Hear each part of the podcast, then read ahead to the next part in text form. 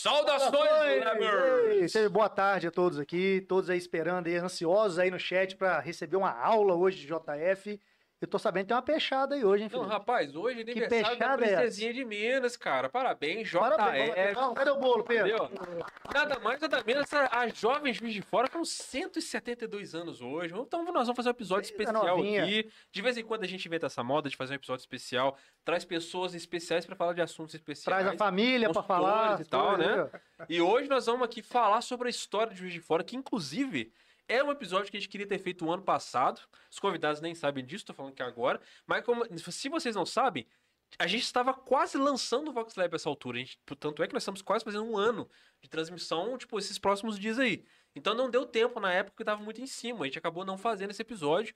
E aí esperamos agora 365 dias para fazer o episódio especial História de Juiz de Fora, com pessoas que entendem da história de Juiz de Fora melhor do que a gente que foi fazendo piadinha sobre o juiz que fica fora do campo de futebol, que é o Juiz de Fora, né? Exatamente. Então hoje, vamos pedir aqui uma salva de palmas para Roberto Dili e Rita Couto. Sua parente, né? Aí, Queria parente. dizer aí, ó. Rita, queria que- antes de qualquer Família. coisa, deixa eu te perguntar um negócio. Por acaso você tem algum parentesco com Mercedes? A cidade É. de Mercedes?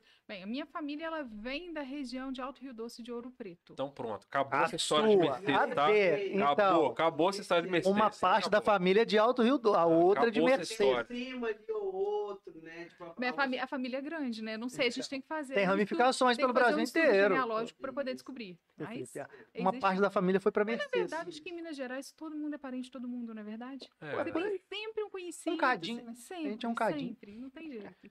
Ó, o... a gente teve a ideia de chamar vocês aqui pra vir aqui, porque o ano passado eu recebi um vídeo seu. é, eu acho que foi um mini documentário, eu acho, pra Alterosa, alguma coisa assim, que eu achei surreal, assim. A forma como você contou a história, a didática pra contar as coisas, eu achei super interessante. Eu acho que é um vídeo de uns 10 minutos e tal, e eu vi amarradão, assim, achei, cara, irado, irado. Ele me fala disso até hoje. E aí, assim, quando pintou o papo de, de aniversário de fora, eu falei, não, cara, a gente tem que chamar o Roberto Dili. Tem que achar o contato Rapaz, do tem que cara, lembrar o maluco." nome dele, eu vi o vídeo dele. Eu não sabia ele nem é o seu nome, cara. E foi uma loucura pra eu achar. Eu falei assim, não, peraí, deixa eu achar o vídeo de novo. Aí eu lembrei alguém que tinha compartilhado no Facebook, achei o perfil do cara.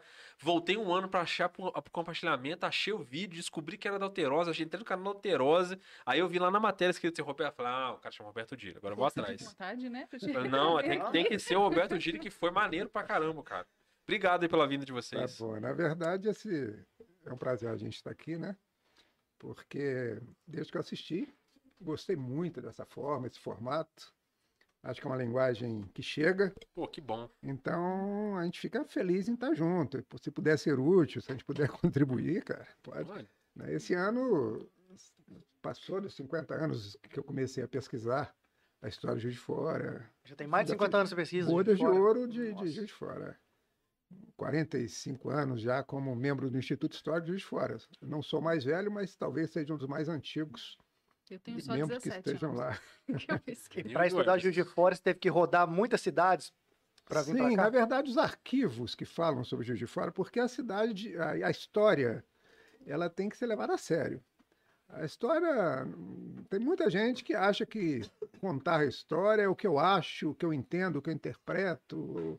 Eu, eu discordo um Vai aí. pouquinho. Eu acho que a história ela é é isso que a fundamental. gente gosta, polêmica. Vamos Não, discordar. não, é fundamentar a história, né, cara? Você tem que fundamentar a história. Você pode tirar de trás da orelha. Eu acho que. Ah, eu, eu, eu, não gosto do, do alemão, então eu acho que foi o italiano que fez. Eu, aí, não, não tem não gosto, não gosto, não tem. Independente de você é o que gostar é, ou né? não. O que é aconteceu, é, pronto. exato, cara. É essa seriedade, essa responsabilidade que eu acho legal. História não é pra você gostar, né? É, o- é o que é.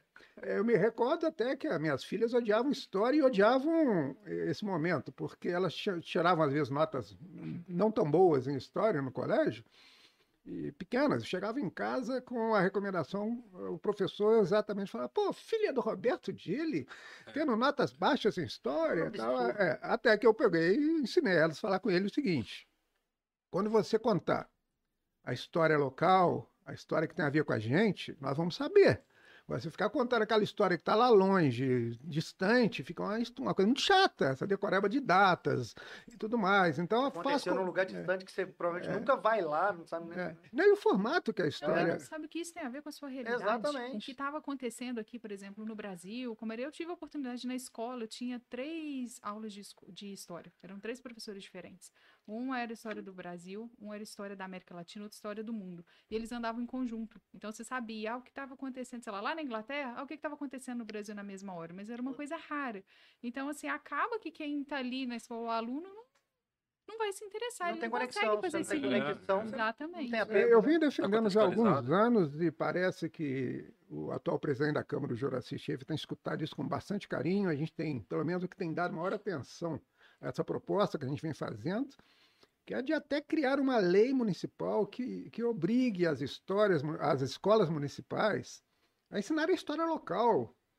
Né? Eu, eu tive uma palestra uns 5, 6 anos atrás, que por acaso, eu nem saberia que ia ter, eu nem lembro onde foi essa palestra, mas que não foi num curso, eu estava fazendo um curso e nesse curso teve alguém para fazer um, contar uma breve história, assim, né, uma uhum. introdução à história de... Cara, foi uma hora me contando assim coisas que eu fiquei de boca aberta. Falei, cara, eu tenho que saber, eu fiquei muito curioso o pessoal de fora tinha que saber, assim, nem sei se o que eu aprendi foi, com, né, deve uhum. chegar nem aos pés do, do, que você sabe. Eu já fiquei, assim... Encantado, né? Encantado. Falei, ah. cara, o pessoal tem que saber que é Juiz de Fora, cara. O pessoal de... Impossível não ter isso numa escola aqui, gente. Eu acho uma coisa, quer ver, por exemplo, aqui, vocês estão aqui na rua Darcy Vargas. Isso. Aí seria interessante perguntar, quem é Darcy Vargas? Quem Exatamente. foi Darcy Vargas? É homem ou é mulher? Que dá é, que dá né? é. né? Você fica, né? Aí então, é, as pessoas, né? A cara mora na rua Bernardo Mascarenhas há 50 anos, se pergunta quem foi Bernardo Mascarenhas? Ele nunca soube, nunca se interessou. Uma vez eu perguntei se minha mãe, minha mãe morava na rua Padre Federico, na, no bairro Santa Catarina. Eu falei, mamãe, quem foi o padre Frederico? Quem é? Algumas placas rua? até ficam embaixo, não sei se é, são todas, né? É, mas, mas, mas é, uma, é, muito sucinto, é né? Muito sucinto, é, tal. É igual o padre é. Frederico. Esposa não sei de quem, não, político tem, não sei de onde. Fica padre Frederico tem, sacerdote católico. Sacerdote mas já é padre, já sabe o que é. Exatamente. Agora conhecer a história, que é possível conhecer a história. É possível. E Darcy Vargas é o quê? Já começa por aí. Então, eu imagino que a Darcy Vargas é a, a deve ser a filha do Getúlio Vargas, Imagino que seja. Já me disseram que era esposa. Eu já pois é, uma esposa. Pois é, pode, pode ser. Esposa do Getúlio Vargas. Eu não sei quem é Darcy Vargas. É, eu, eu, eu ouvi falar que era a esposa dele, pode mas ser. Pode ser. Que a mãe, a, que a filha Alzira, me parece, né? Que, que, que é casada com Amaral Peixoto e tal. Uhum. Acho que Darcy Vargas é a esposa, isso. Eu acho que mas é assim, mas, é uma, é, mas coincidentemente Só... eu citei Darcy Vargas, que é uma pessoa de fora da cidade. Sim. Mas nós temos grandes nomes da cidade que dão nome aos logradores. Que dão nomes aos lugares que são né? daqui, né? É. A Rua Alft, por exemplo, eh, todo mundo acha que a Rua Alft é, é o mesmo homenageado do Parque Alft. Não é. Eu, Alft, eu, achava então, que era. Você achava também. Então, a Rua Alft. Que na Rua Alft, o Parque Alft, porque ele pertence ali, está na Rua Alft. A Rua Alft, ela, ela, ela, ela, ela, homenageia Henrique Fernando, Henrique Guilherme Fernando Ralph, que foi o fundador de Fora. Ele que fundou Juiz de Fora. É, a gente vai falar sobre isso é. também, que é uma polêmica que é também. Fundar uma cidade. Vamos, é, então, vamos, vamos, vamos, vamos, vamos começar dos, dos, princípios aqui, né? Ó, é, primeiramente, queria agradecer a galera da Mansu que tá patrocinando esse papo aí, pra você que quer fazer uma cirurgia de transplante capilar e tal, quer rejuvenescer os fios dos cabelos aí. Vai lá na Mansur, faça o transplante capilar e fique renovadão aí. E também a galera da Unixon, que é do grupo Faxon, que se você quiser fazer uma faculdade topperson e saber tudo aí, ó. De repente você quer fazer uma faculdade de história, é a hora é agora, né? Vai lá, se matricula, faz seu curso, tem várias opções. Uma excelente opção para você que vai caber no teu bolso. Beleza? Muito obrigado por todo mundo aí. Então, tipo assim, é, só pra gente contextualizar o pessoal primeiro.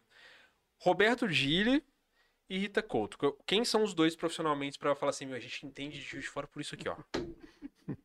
Puxa a capivara aí.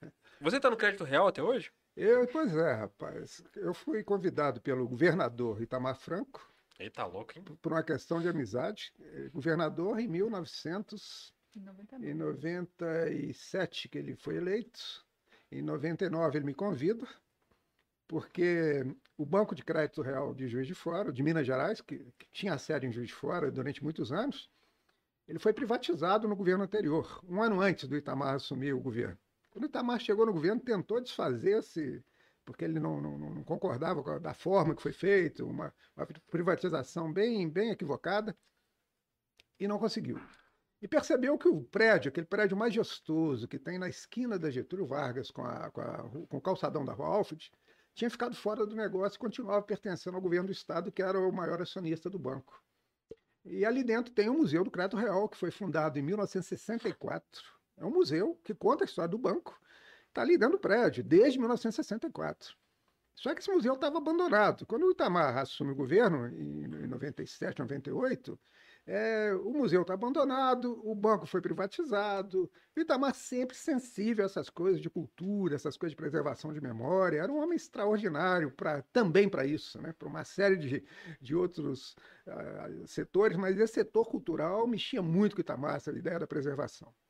Ele me chamou e eu fui ao Palácio da, da Liberdade. Naquela época, o governador ainda despachava no Palácio da Liberdade. Cheguei lá e ele falou: Roberto, você conhece o Museu do Crédito Real? Eu falei: conheço, tem muitos anos que eu não vou, tem muitos anos tinha ido e tal. Porque o museu era um museu que pertencia ao banco. E ao contrário dos museus, normalmente, que são abertos ao público, o Museu do Crédito Real não era aberto ao público. Uma coisa muito louca. Era um museu particular do banco. Então você não sabia, por exemplo, do cidadão comum que tenha visitado o Museu do Crédito Real. Eu estou falando 1964. É muito tempo de fundação, um tempo de existência de um museu no centro da cidade para que as pessoas não tivessem acesso. Coração, no coração. assinatura do ministro, do visita do ministro Senegal no museu, de presidentes, governadores e a população mesmo não eu conhecia. Não, a gente não, a, a população não tem acesso nenhum, né? É, de, de, exatamente há 22 anos atrás, eu assumi e falei, Tamar, eu fico três meses. Nossa, tem que três décadas.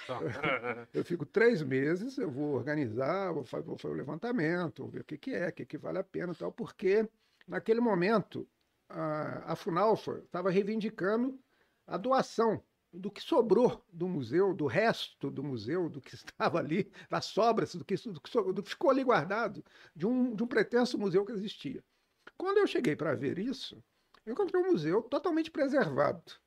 Preservado pela poeira. Nossa. Que em alguns momentos tinha 10, 10 literalmente, 10 centímetros de poeira encobrindo objetos. Esse abandono, de certa forma, encobriu aquilo, as pessoas não viram e não, não, não, não, não, não saquearam. Ficou fechado dentro de meio andar do, daquele prédio. Ali o museu, fechado, fechado, fechado. Eu falei, Tamar, Está aqui, achamos 82 mil documentos, desde a época do Império, porque o Banco de Crédito Real ele é fundado no Império ainda. Caramba, Juiz de Fora. Um banco de Juiz Forano. É, isso é interessante abrir um parênteses para falar desse banco, uhum. porque você imagina. Aí, não, não, é, você imagina que você imagina que nós estamos falando do Império. 1889, o último ano do Império. Porque então foi... vamos falar do, do start. Uhum. De, onde, de onde veio Juiz de Fora, assim, onde é, o que era Juiz de Fora antes de Juiz de Fora? Como é que começa? Vamos voltar no banco, hein? Não, e vamos voltar ao banco. Vamos passar pelo não, não, banco. Não, né? não, não, vai perder o fim da meada. É, é, nós estamos comemorando 172 anos. Mas, na verdade, nós estamos, temos ocupação na região há 300 anos. Olha só. Há 300 anos. Na verdade, há 302 anos. É 172 o dia que decidiram começar a contar. É, na verdade, é, nós comemoramos a partir do momento em que, em que a cidade é levada à vila. O, o, na verdade, o, o povoado, povoado. É, desculpa, é. a cidade. O povoado é levado à vila, que é 1850. Em 1850, o povoado ele recebe a categoria de vila. De vila. É, em 56, ele recebe a categoria de cidade, promovida cidade. Aí, aí, começou é. a contar. Não, é. não começa a contar em 50. Ele, quando ele, ele, na verdade, comemora o aniversário da cidade quando ela é levada à vila. Vila. vila. E já, tinha tudo para Em 1850. Sim, é. mas já tinha povoado aqui há muitos mas, anos. Sim, mas se fosse por, pelo aniversário da cidade, a gente não teria que contar desde 1850, mas sim desde 1856. Então, o Juiz de Fora seria seis anos mais, mais novo. novo porque é o que normalmente é se comemora, porque o aniversário é, da cidade, cidade, é quando ela é levada à cidade. Mas em Juiz de Fora já era ocupada cidade, há tanto tempo vila, né? e só considera a partir de vila o aniversário. É, é, para vocês terem uma ideia, é, nós temos alguns momentos no, na história brasileira que tem a ver com Juiz de Fora, que é a questão da, da, das minas de ouro e de diamante, ouro preto, diamantina e os arredores. A corte Rio de Janeiro então, se é para sair do, do, Rio de Janeiro e chegar a Ouro Preto, o caminho mais perto é passando por Juiz de Fora, pela nossa região, pela Zona da Mata, não tem nenhum caminho mais. É, entre dois pontos, o caminho mais curto é uma reta, né? É direto, né? É, o que acontece é que de 1500, quando os portugueses chegam e, e, colonizam o Brasil, o Brasil se torna a colônia de Portugal, até o ano de 1700, quer dizer, são 200 anos, as pessoas não fazem ideia disso. Era proibido, proibido com pena de morte, você abrir que, que fosse uma picada entre o Rio de Janeiro e Ouro Preto, passando pela Zona da Mata. A Zona da Mata é conhecida como Zona Proibida. Era intocável. intocável. Era um cinturão verde e tem um propósito. É o cinturão verde que tinha índios, tinham tribos indígenas, tinham tudo mais, mas não tinha era proibido passar por aqui, era eles... proibido. Era por só... que razão? Não, e eles se aproveitavam também do nosso relevo. Porque o nosso relevo não é fácil de ser, vamos dizer assim, de você Explorado, transpor, de transpor. É, a pé. É só morro. É, muita é só morro, muita montanha, e quando tá na época de chuva é por a lama, quando tá na época de seca é muito seco, então dificultava muito. Então eles aproveitavam isso também para fazer como se fosse realmente um isolamento, né, da, da região da mineração. Por que o isolamento? Para corte não, né? Para impedir o contrabando do, de ouro e diamante. Imagina. Aqui tinha muito. É, não, não. Não, ouro preto. Ah, de ouro preto, sim. Ouro sim. preto e diamantina, que era o caminho. Entendi. Então, para você, olha o caminho que você tinha que fazer. Você saía do Rio de Janeiro, você descia até Cruzeiro, lá até Paraty. Olha só, você desce do Rio até Paraty. Paraty. No Paraty, que você vem subindo ali por Itamonte, que saiu hoje no, no sul de Minas ali. Tem, tem, tem uma estradinha hoje bacana, gostosa uhum. ali, uma serrinha boa ali. Então é ali que tinha, você tinha que ir lá, vinha por ali, passava por Caxambu, São Lourenço, Queluz, que é hoje Nossa. Lafayette, Dava essa Ouro volta. Branco, Dava a volta danada. Dava essa volta. Mas era exatamente para poder dificultar. Né? Aí esse caminho, como é que chamava esse caminho? Caminho velho. Esse é o caminho velho. E o caminho novo? Fala do caminho novo. Não, e o caminho novo em mil, por, no finalzinho ali do século XVII, quase chegando em 1700, o filho do Fernão Dias Paz, que é o bandeirante, né, famoso, que a gente escuta muito falar quando está na escola, é o Garcia Rodrigues Paz. Ele consegue uma autorização da coroa portuguesa para fazer um novo caminho. Para criar um novo trajeto. Sim, que ligasse de uma maneira mais rápida é o Rio de Janeiro, que não era ainda a corte, né, que a família real ainda não tinha vindo, mas ali onde era o maior porto, né, para poder escoar essa produção, né, uhum. na verdade essa produção aurífera, é, para abrir esse caminho mais direto entre o Rio de Janeiro e a região de mineração de Minas Gerais. Uhum. E aí ele tem essa autorização e ele batiza esse caminho de caminho novo, ele aproveita uma parte de picadas que foram abertas por indígenas e tudo mais, mas era realmente um caminho, assim, de picadas passar que fala aquelas em vão, fila indiana e passar no máximo com mula atrás e aí bem, começa bem aquela história dos tropeiros e aquela história toda. A gente tem viajantes que começam a fazer esse trajeto, né, entre o Rio de Janeiro e as minerações né, aqui em, Minas Gerais, e eles começam a dizer, por exemplo, que o atol, às vezes os atoleiros eram tão grandes que as patas das mulas quebravam, de ficar presa na lã. E assim, era algo que, nossa, eles reclamam de duas coisas de Minas Gerais. E assim, é impressionante, porque isso a gente está falando lá assim de, de século XVIII e tudo mais que eles reclamam dos impostos Olha e das estradas de Minas Gerais. E aí... Não mudou muita coisa, ainda, né? ainda, ainda bem que mudou demais, né? e ainda hoje a gente vê, né? 300 um anos depois, né? a, a retórica é a mesma, né? É, exato. E assim, esse caminho, né, que ele chamou de caminho novo, é um caminho que a gente conhece muito bem aqui, ainda de fora, a gente ainda tem trechos dele aqui na nossa região se transformaram, né? Foram depois aprimorados, abertos, né? Mais alargados para virarem outras estradas, mas a gente tem esse caminho vinha, né? Vamos falar assim de uma maneira, vem de ali bem da divisa do estado do Rio com Minas Gerais, que é o Registro Paraibuna, Hoje é um distrito de Livre Gasparian, uhum. mas a gente tem ali, tem a Ponte do Paraibuna, que faz exatamente a divisa do estado. Aí ele vem vindo por ali, chega até Matias Barbosa. Aí de Matias Barbosa, a gente chega aqui nessa região, né, que a gente conhece, você quer continuar? Aqui? É, na verdade, ele vem isso, por... Isso é conhecido como Estrada Real? Esse... Hum, não, não, não. É outra não, coisa. Não, não, Depois não fala sobre então, isso, tá o que é a Estrada Real.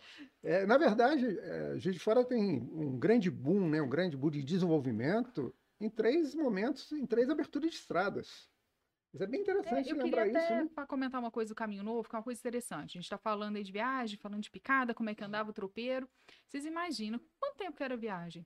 Nossa. Do Rio de Janeiro até, digamos, Ouro Preto. Pela Estrada Nova ou pela antiga? Não, não, só Pelo caminho novo. novo que era Pelo caminho novo? moderníssimo naquele momento. É, vou chutar qualquer 30 dias. De 30 dias ou mais. Aí vocês imaginam como levar mantimento? Mas para durar Onde 30 dormir? dias. Onde comer? Como fazer?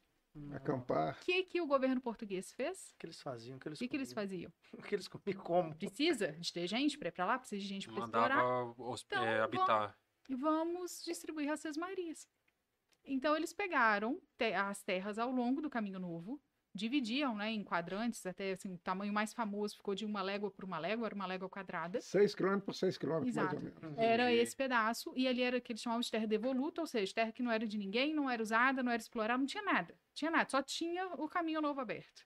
Então ali eles passavam a carta de Cismaria, tipo uma escritura, né? Para Uhum. aquela pessoa e, e davam aquela da terra. área, Exato, mas ela a pessoa tinha a obrigação de plantar de plantar para quando o para pessoal poder ali oferecer. pessoas. Sim, aí que tinha é que ter uma venda. Você vai habitando e vai, ficar, vai criando uma, uma população ali e vai ficando menos Sim. tortuoso. Andou dois, três dias, ela tem um lugar que ela tem comida, onde Ela, dormir, exato, ela água. tem um rancho, como ele chamava, que na verdade, É. a maioria das vezes era só uma coberta. Eram quatro paus assim, com área coberta de em camping cima. antigamente. Sim, né? como se fosse isso mesmo, e uma venda. E como é que o governo escolhia essas pessoas? Normalmente podia ser por solicitação.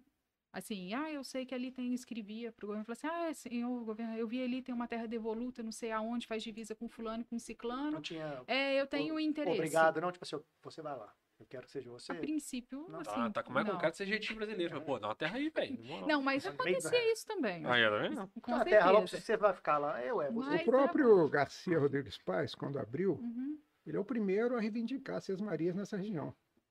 Para os filhos, para os genros, para Todo mundo quer A vantagem. pessoa da época já enxergava isso aí no futuro. Então, falar, são terras devolutas, são terras que pertencem. Hoje não tem nada, mas daqui a pouco. Então, você fala, como é que eu vou, como é que eu vou, como é que eu vou. Pô, 6 quilômetros, 6 quilômetros tem um bocadinho de terra, hein? É, 6 quilômetros. seis quilômetros. É bastante por seis coisa, quilômetros. Nossa, é muita coisa, cara. Mas aí a gente tem aqui, por exemplo, na região, a Sesmaria, que é do Matias Barbosa, o homem mesmo, o Matias Barbosa. Hoje é uma cidade. É, hoje é cidade. Mas aí a gente tem uma outra Sesmaria que era no Alto do Medeiros, o morrinho passa ali por trás. Aí eu, a, a Sesmaria do Marmelo, que é onde mais ou menos onde hoje está a usina usina. hidrelétrica de Marmelo. E aí logo depois a gente tem uma Sesmaria que foi dada ao secretário da coroa portuguesa. Qual o total de seis marias que foram? Não, aqui eu só estou falando algumas. Ah, É, tá, Não, tá não, só estou exemplificando algumas. E essa Sesmaria ela é dada a um secretário do governo da, da coroa portuguesa. Esse secretário fica um ano, pouco tempo com ela, não faz nada. E aí ela é. Ela, e na verdade ele vende, porque depois que a pessoa recebia, ela podia vender. Ah, olha ela aí, podia ó. vender. Ó. É dele? É, é dele, é. É. dele. E aí ele vende para um homem chamado Luiz Fortes Bustamante Sá, que é um juiz de fora. Ó. E aí a gente Olha chega no Por que, nome que chama da de cidade. fora mesmo a cidade? Que nós falamos normalmente. Ah, é o cara que veio de fora e advogar pra galera. Todo mundo fala isso, É. né? Que vinha um juiz de fora, tá? não é verdade, né? Não é isso? Não. Que isso? Isso é uma pena, né? Inclusive, quando eu fui Poxa. numa palestra para algumas senhoras, quando eu falei isso, eu quase apanhei lá, as sombrinhas quase vieram, porque você está estragando uma, uma coisa romântica. Desde pequena que eu repito isso, aprendi com a minha mãe isso, com a minha avó. Falei, infelizmente a senhora aprendeu errado, porque não vinha um juiz de fora para cá. O juiz de fora é o nome de um cargo, é uma especificidade do direito no, no- no governo português. Então tem o juiz de paz, o juiz de ordem, como se fosse uma vara. Vara criminal, vara de família. Juiz, vara... de quê? Tem um É, juiz de o juiz de fora tinha a seu cargo determinadas, determinadas atribuições. Somente ele podia julgar determinados casos da E justiça. uma das questões que ele fazia era também verificar o assim, assim, o trabalho de outros juízes também. Então, É como se ele fosse um corregedor. Isso, Ele fazia uma corregedoria sobre outros juízes, sobre o os trabalho dos juízes. Então era um cara especial. Esse cara que, ela, que a Rita fala, Luiz Forte Bustamante ele briga, ele é juiz de fora no Rio de Janeiro. Ele não é juiz de fora aqui. A gente vê aí, eu, eu li aí no jornal hoje falando lá que o juiz vinha aqui para julgar. Não, o juiz não vinha julgar nada. Caraca, Isso mas aí- você isso tá aí- isso quebrando um paradigma. Isso é né? documento, né? Isso é o que, que, que documento. ele vinha julgar em Juiz de Fora? Isso aqui só tinha na região. Só tinha venda, só tinha o rancho. e Então, gente peraí. passando Nós estamos falando de mineração. 1713. Só, só antes da gente chegar nele, deixa eu ver se eu entendi então. Essas, essas marias, que são os terrenos que eram dados ao pessoal para Uhum. povoar ali, esse povoamento dessas terras é o que começou a dar origem ao que, ao que se tornou ao município vilarejo, Aham, do, do claro. que vier É o- Aham. zona da A mata. primeira É o ocupação, né? embrião, é a primeira ocupação não indígena. Daqui a Caramba, gente que tem da A essa. primeira ocupação de, de, de, de- de cidadãos, às vezes portugueses, espanhóis, que eram homens que vinham, Africanos, africanos, claro. muito africanos. Então né? já devia ter na raiz da cidade essa, essa misci- miscigenação de países aqui já há bastante tempo também. Sim, É, a, a Juiz de Fora se deve à presença estrangeira, em, em vários momentos. A gente vai falar deles aqui. Da hora, Né? da hora. Mas é, nós estamos falando 1713, que esse camarada chega, ele briga lá, é um cara muito brigão, violento. Ele briga, a gente depois acompanhou a vida dele, descobrimos muita coisa sobre ele. Onde ele vai, ele arranja uma encrenquinha, está sempre provocando, é um sujeito que gosta de uma De boa confusão. briga, de uma Qual boa a confusão. É, eu acho que a índole do cara era essa. Ele tá, ele, ele, ele, ele briga no Rio e, se- e- e tem aqui um, um concunhado, ele tem aqui um concunhado que, que, que casa com a, com a, com a filha do, do, do- com a neta do Garcia Rodrigues Paes, que abre o, que é o Bandeirante. Então, ninguém vem, ninguém cai aqui por um acaso. Sempre alguém que falou, né? Ó, vem pra cá, cara, você tá fugindo. Vem pra cá, perto de mim aqui, tem umas terras aqui e A tal. natureza de Minas Gerais, né? É. Sempre na conversa que tá ali. É, ele- vai esse, esse. Luiz Forte O meu avô veio pra Juiz de Fora, sim. Então, esse Luiz Forte Bustamante Sá, ele compra essa, essa, essa terra e constrói uma, uma sede de uma fazenda, que é uma, são fazendas. Você tem que imaginar que o país é essencialmente agrícola. O Brasil, é, é, durante muitos anos, é um país que toda a sua economia é baseada na agricultura. Então, é um país agrícola.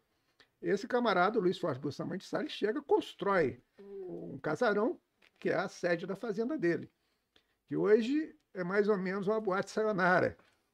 A troca aquela, é, aquela, aquela área Aquele área ali, local. naquela área. Por quê? Porque o Caminho Novo, ele vinha, como a Rita falou, de Simão Pereira, Matias Barbosa, chegava por Caeté, hoje o distrito de Caeté, Uhum. vinha pelo Morro do Santo Antônio, que- chamava Morro da Boiada na época, que é o bairro Santo Antônio, Sim.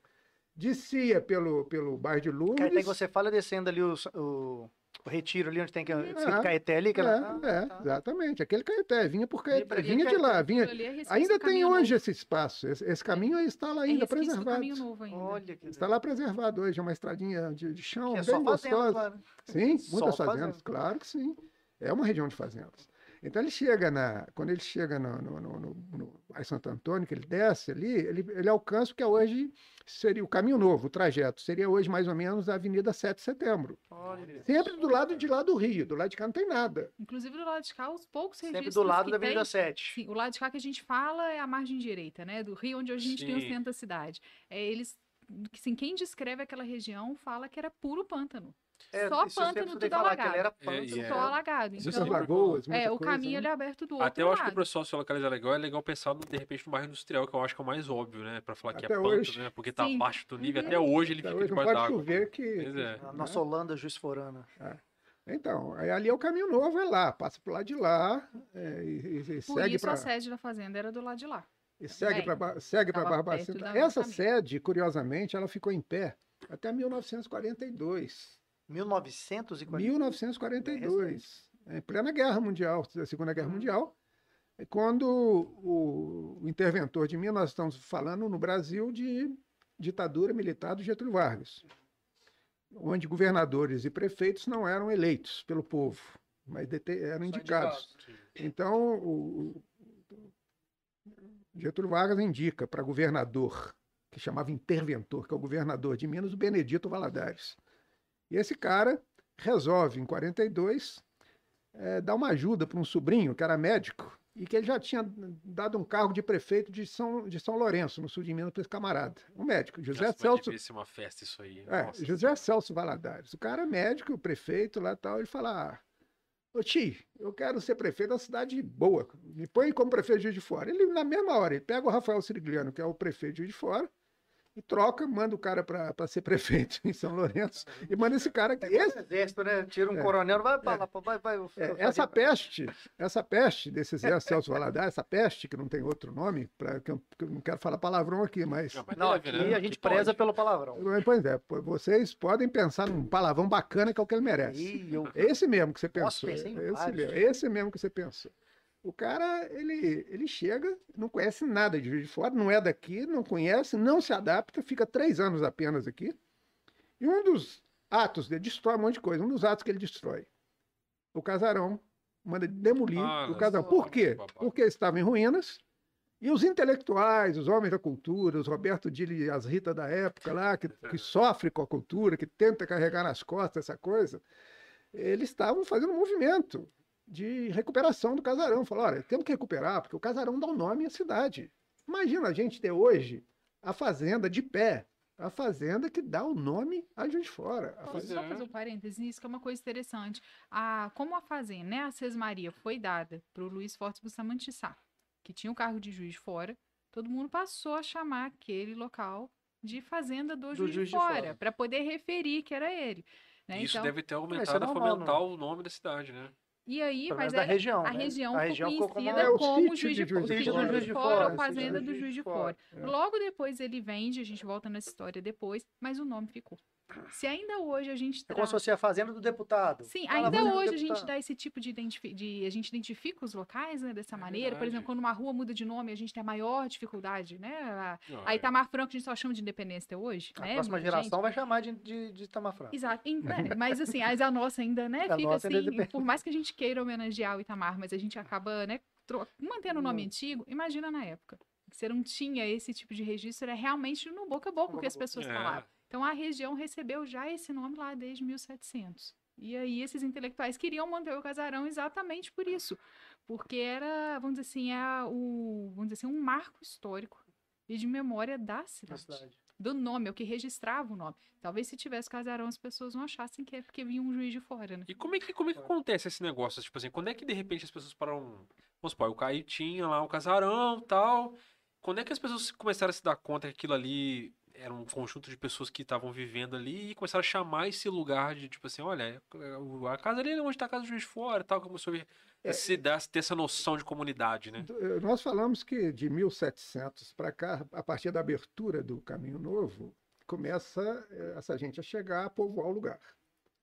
E vão povoando, mas ainda não se organizam como, ainda não se organizaram como, como povoados, São as propriedades. as propriedades. Entendi. Até que um, um- chega um espanhol e, e- esse camarada que é o José eh, É o Antônio Vidal. Antônio Vidal, ele, ele, ele, ele compra uma sesmaria e Ele desenvolve compra- a ele, sesmaria. na verdade, ele compra a Várias. propriedade do juiz É, fora. ele compra e Ele mais passa outras a do lado. isso. Ele Essa é onde é passa, o ali. É. Sim, ele passa a ser dono da fazenda do juiz fora. Então, apesar de ser agora do Antônio Vidal, ele é dono da propriedade do juiz fora. Qual que é, a primeira, qual que é a primeira, o primeiro elemento? Nós, nós temos alguns elementos básicos para a gente pensar no, no urbanismo, numa urbe, numa cidade, numa, num, num povoado. Não sei se vocês vão concordar comigo. Nós temos que ter uma igreja, Sim, Minas Gerais, isso aí é. Isso é lei. É- Uma pracinha. Mínimo, temos que né? uma igreja, Uma uma, igreja na pracinha, uma pracinha. escola, um- normalmente um campo de futebol, Comércio. comércio, um- as, as vendinhas. E é assim que Uma tia da começa. buchinha vendendo buchinha xingando os outros. Aham, assim que começa o povoado, é assim que surge o povoado. Esse Antônio Vidal, é, esse Um Antônio Vidal tem o mérito de. é, é, pra você ter uma ideia, o povoado mais perto que existia nesse momento é Simão Pereira, que na época chamava São Pedro de Alcântara. Já Simão Pereira já era. Simão Pereira é antes de. Claro, muito mais antigo. Juiz de Juiz Fora de Fora era distrito de- de. Caramba! Juiz de Fora era distrito de, de São Pedro de Alcântara. Era lá- São Pedro de Alcântara. Aham. E lá tinha a igreja católica, e todos esses homens, a igreja católica era muito forte nessa época, muito forte. Basicamente todo mundo professava a fé católica e tinham os seus compromissos de ir à missa, assistir missa, essa coisa toda. O Vidal aqui, nessa região nossa, para assistir missa tinha que andar Até Simão Pereira. até Simão Tá, Pereira tá. para Seis assistir missa. léguas. Seis léguas um caminho novo. Então, Eu imagina já, eu isso. já fui de bicicleta só. né? Então, A pé já é pesado. cada légua são 6 quilômetros, mais ou menos. Sei- É isso aí. 36 36 quilômetros. para É, ir é. para assistir uma missa. Para ir, mais 36 para voltar, né? muita fé. Não, Com a eu já- família. Eu já chorei pra ir de bicicleta, imagina indo a Então. pé. Então, olha que coisa interessante. A história é muito rica, é muito gostosa, é, é fácil ser entendida, ela, ela, ela pode ser entendida cronologicamente, ela pode ser entendida contada mesmo. Né? Eh, nós temos um- uma crítica que, principalmente os historiadores do Instituto Histórico e Geográfico de Fora, a grande maioria não são formados em história, pelo menos os mais antigos, que são aqueles que publicaram. Nós consideramos os ícones da, que deixaram realmente a história escrita para nós, que é o próprio Paulino de Oliveira, Jair Lessa, eh, Luiz Stelling, Wilson Lima Bastos, Simval Batista Santiago e tantos outros que são as, as publicações mais antigas que a gente tem sobre o de Fora. Albino Esteves, que é o pioneiro em 1915. Né? Esses homens não têm formação acadêmica em história. Então, é, em alguns momentos, meritoriamente, porque cometem alguns equívocos imperdoáveis, mas a grande maioria eles merecem aplauso e reconhecimento, eles são tratados com até com desdém. E quem está falando isso não é a Rita, que a Rita faz. é, tem que fazer isso, né? Porque Não, a, não, Rita, a Rita faz mestrado na universidade, então não, não é ela que está falando, é Roberto Dilo que está falando. Para deixar bem claro isso. Esse povo da universidade trata lá, os acadêmicos da história, né? Eles não aceitam. Eles, os comentários, já ouvi isso várias vezes. Eu mesmo já ouvi, pessoalmente. Ah, essa costa, esses caras que contam história. Nós não temos que contar história, não. Nós temos que pesquisar. Eles são radicalmente contra você contar história. E eu acho que a maneira mais gostosa que se tem de conhecer a história, de se chegar na história, de conhecer as nossas origens, é contando a É porque história. ele- eles né? descredibilizam a, a versão que eles contam porque eles não tinham uma, uma formação. É, na verdade, a, a- não tem a formação, eu creio que é por isso, porque tudo é formação acadêmica. Eu não discordo da formação acadêmica, eu acho ela importantíssima, mas não quer dizer, eu conheço muita gente de formação acadêmica que não sabe nada de história, e formada em história. E tem o contrário também. É, então a gente conhece também, né? Então, é, e também o contrário, claro. E também o contrário. Tem muita gente que. Esses senhores eram profissionais, cada um na sua área. Muitos se aposentaram após a aposentadoria que foram se dedicar à história, pesquisar e publicaram. Por mais equívocos que cometeram, por mais alguns enganos que cometem, eles nos dão nortes preciosos para a história. Merecem o nosso respeito pelo norte que eles nos dão na E eles história. vêm de uma época em que não existia nem arquivo histórico em Juiz de Fora. É, Não existia nada disso naquele momento. Então, eles têm esse mérito de terem sido realmente pioneiros e terem se dedicado a levantar e fazer esses primeiros registros. Não tem técnica, não tem internet, não Sim. tem nada. Não, e agora, realmente, eles não têm técnica. Tem hora que você vê que tem umas coisas que cometem uns equívocos e tudo mais, mas de nada adianta também você ter tanta teoria se você não souber fazer aquilo na prática. E hoje em dia o que a gente vê é muita gente que não pesquisa de fato a história da cidade. Eles se, ampa- eh, se amparam nessa bibliografia que já foi publicada, continuam replicando os erros, ninguém vai lá na fonte, tá bom. Fulano escreveu isso aqui, mas será que foi isso mesmo? Ou será que nesse documento que ele colocou aqui, será que tinha alguma informação a mais? Será que tem algum outro documento novo? Porque apesar de ser um assunto antigo, tem sempre novidade. Porque a história é viva e a pesquisa é viva. Então, à medida que você volta ali, visi- revisita um arquivo ou lê novamente um documento histórico, você pode perceber um detalhezinho que às vezes você não. Eu, por exemplo, estava fazendo uma pesquisa e tem a ver com o Antônio. Vou até voltar no Antônio Vidal. Então, o Antônio Vidal, esse espanhol que chegou aqui, comprou a Cismaria do Juiz de Fora, seis léguas de distância, para ele e a família irem à missa em Simão Pereira. O que, que ele faz? Vou pedir autorização ao bispo para fazer uma capela na minha Cismaria, na minha fazenda, na minha terra. Primeiro elemento povo- é, pra comunidade ali. Então, comunidade. nessa época, não existia bispado em, em Mariana. Ele pede autorização para o bispo do Rio de Janeiro, que era que Minas Gerais estava submisso ainda. Isso é 1742. E aí o Antônio Vidal pede essa autorização, explica, faz uma cartinha mesmo, ofício falando, ó, a gente mora seis léguas de distância, é muito difícil pra gente ir na missa, e quem passa aqui viajante também não tem, eh, não tem amparo religioso nenhum, porque não tem igre- igreja nesse local, tá, tá, tá, tá, tá, tá, ele vai falando isso tudo o bispo manda um padre vir aqui para ver se era verdade. E aí o padre responde essa cartinha dizendo, fala assim, não é verdade, são realmente seis léguas, eles não têm condição de chegar. Eu já demarquei o local onde vai ser a capela. E ele Cara, como já fez serviço Sim, completo. Só que uma das questões que se tinha para que você tivesse autorização para construir essa capela é que, assim, o, a- quem tinha pedido, quem tinha feito a solicitação tinha que doar uma parte do terreno para a igreja. Então, aquilo é doado, deixa de ser patrimônio da família, doado de fato para a igreja, e também oferece uma, uma quantia em dinheiro. Vamos dizer assim, na verdade, para manter a igreja em funcionamento, para pagar o padre, para manter limpa, esse tipo de coisa assim.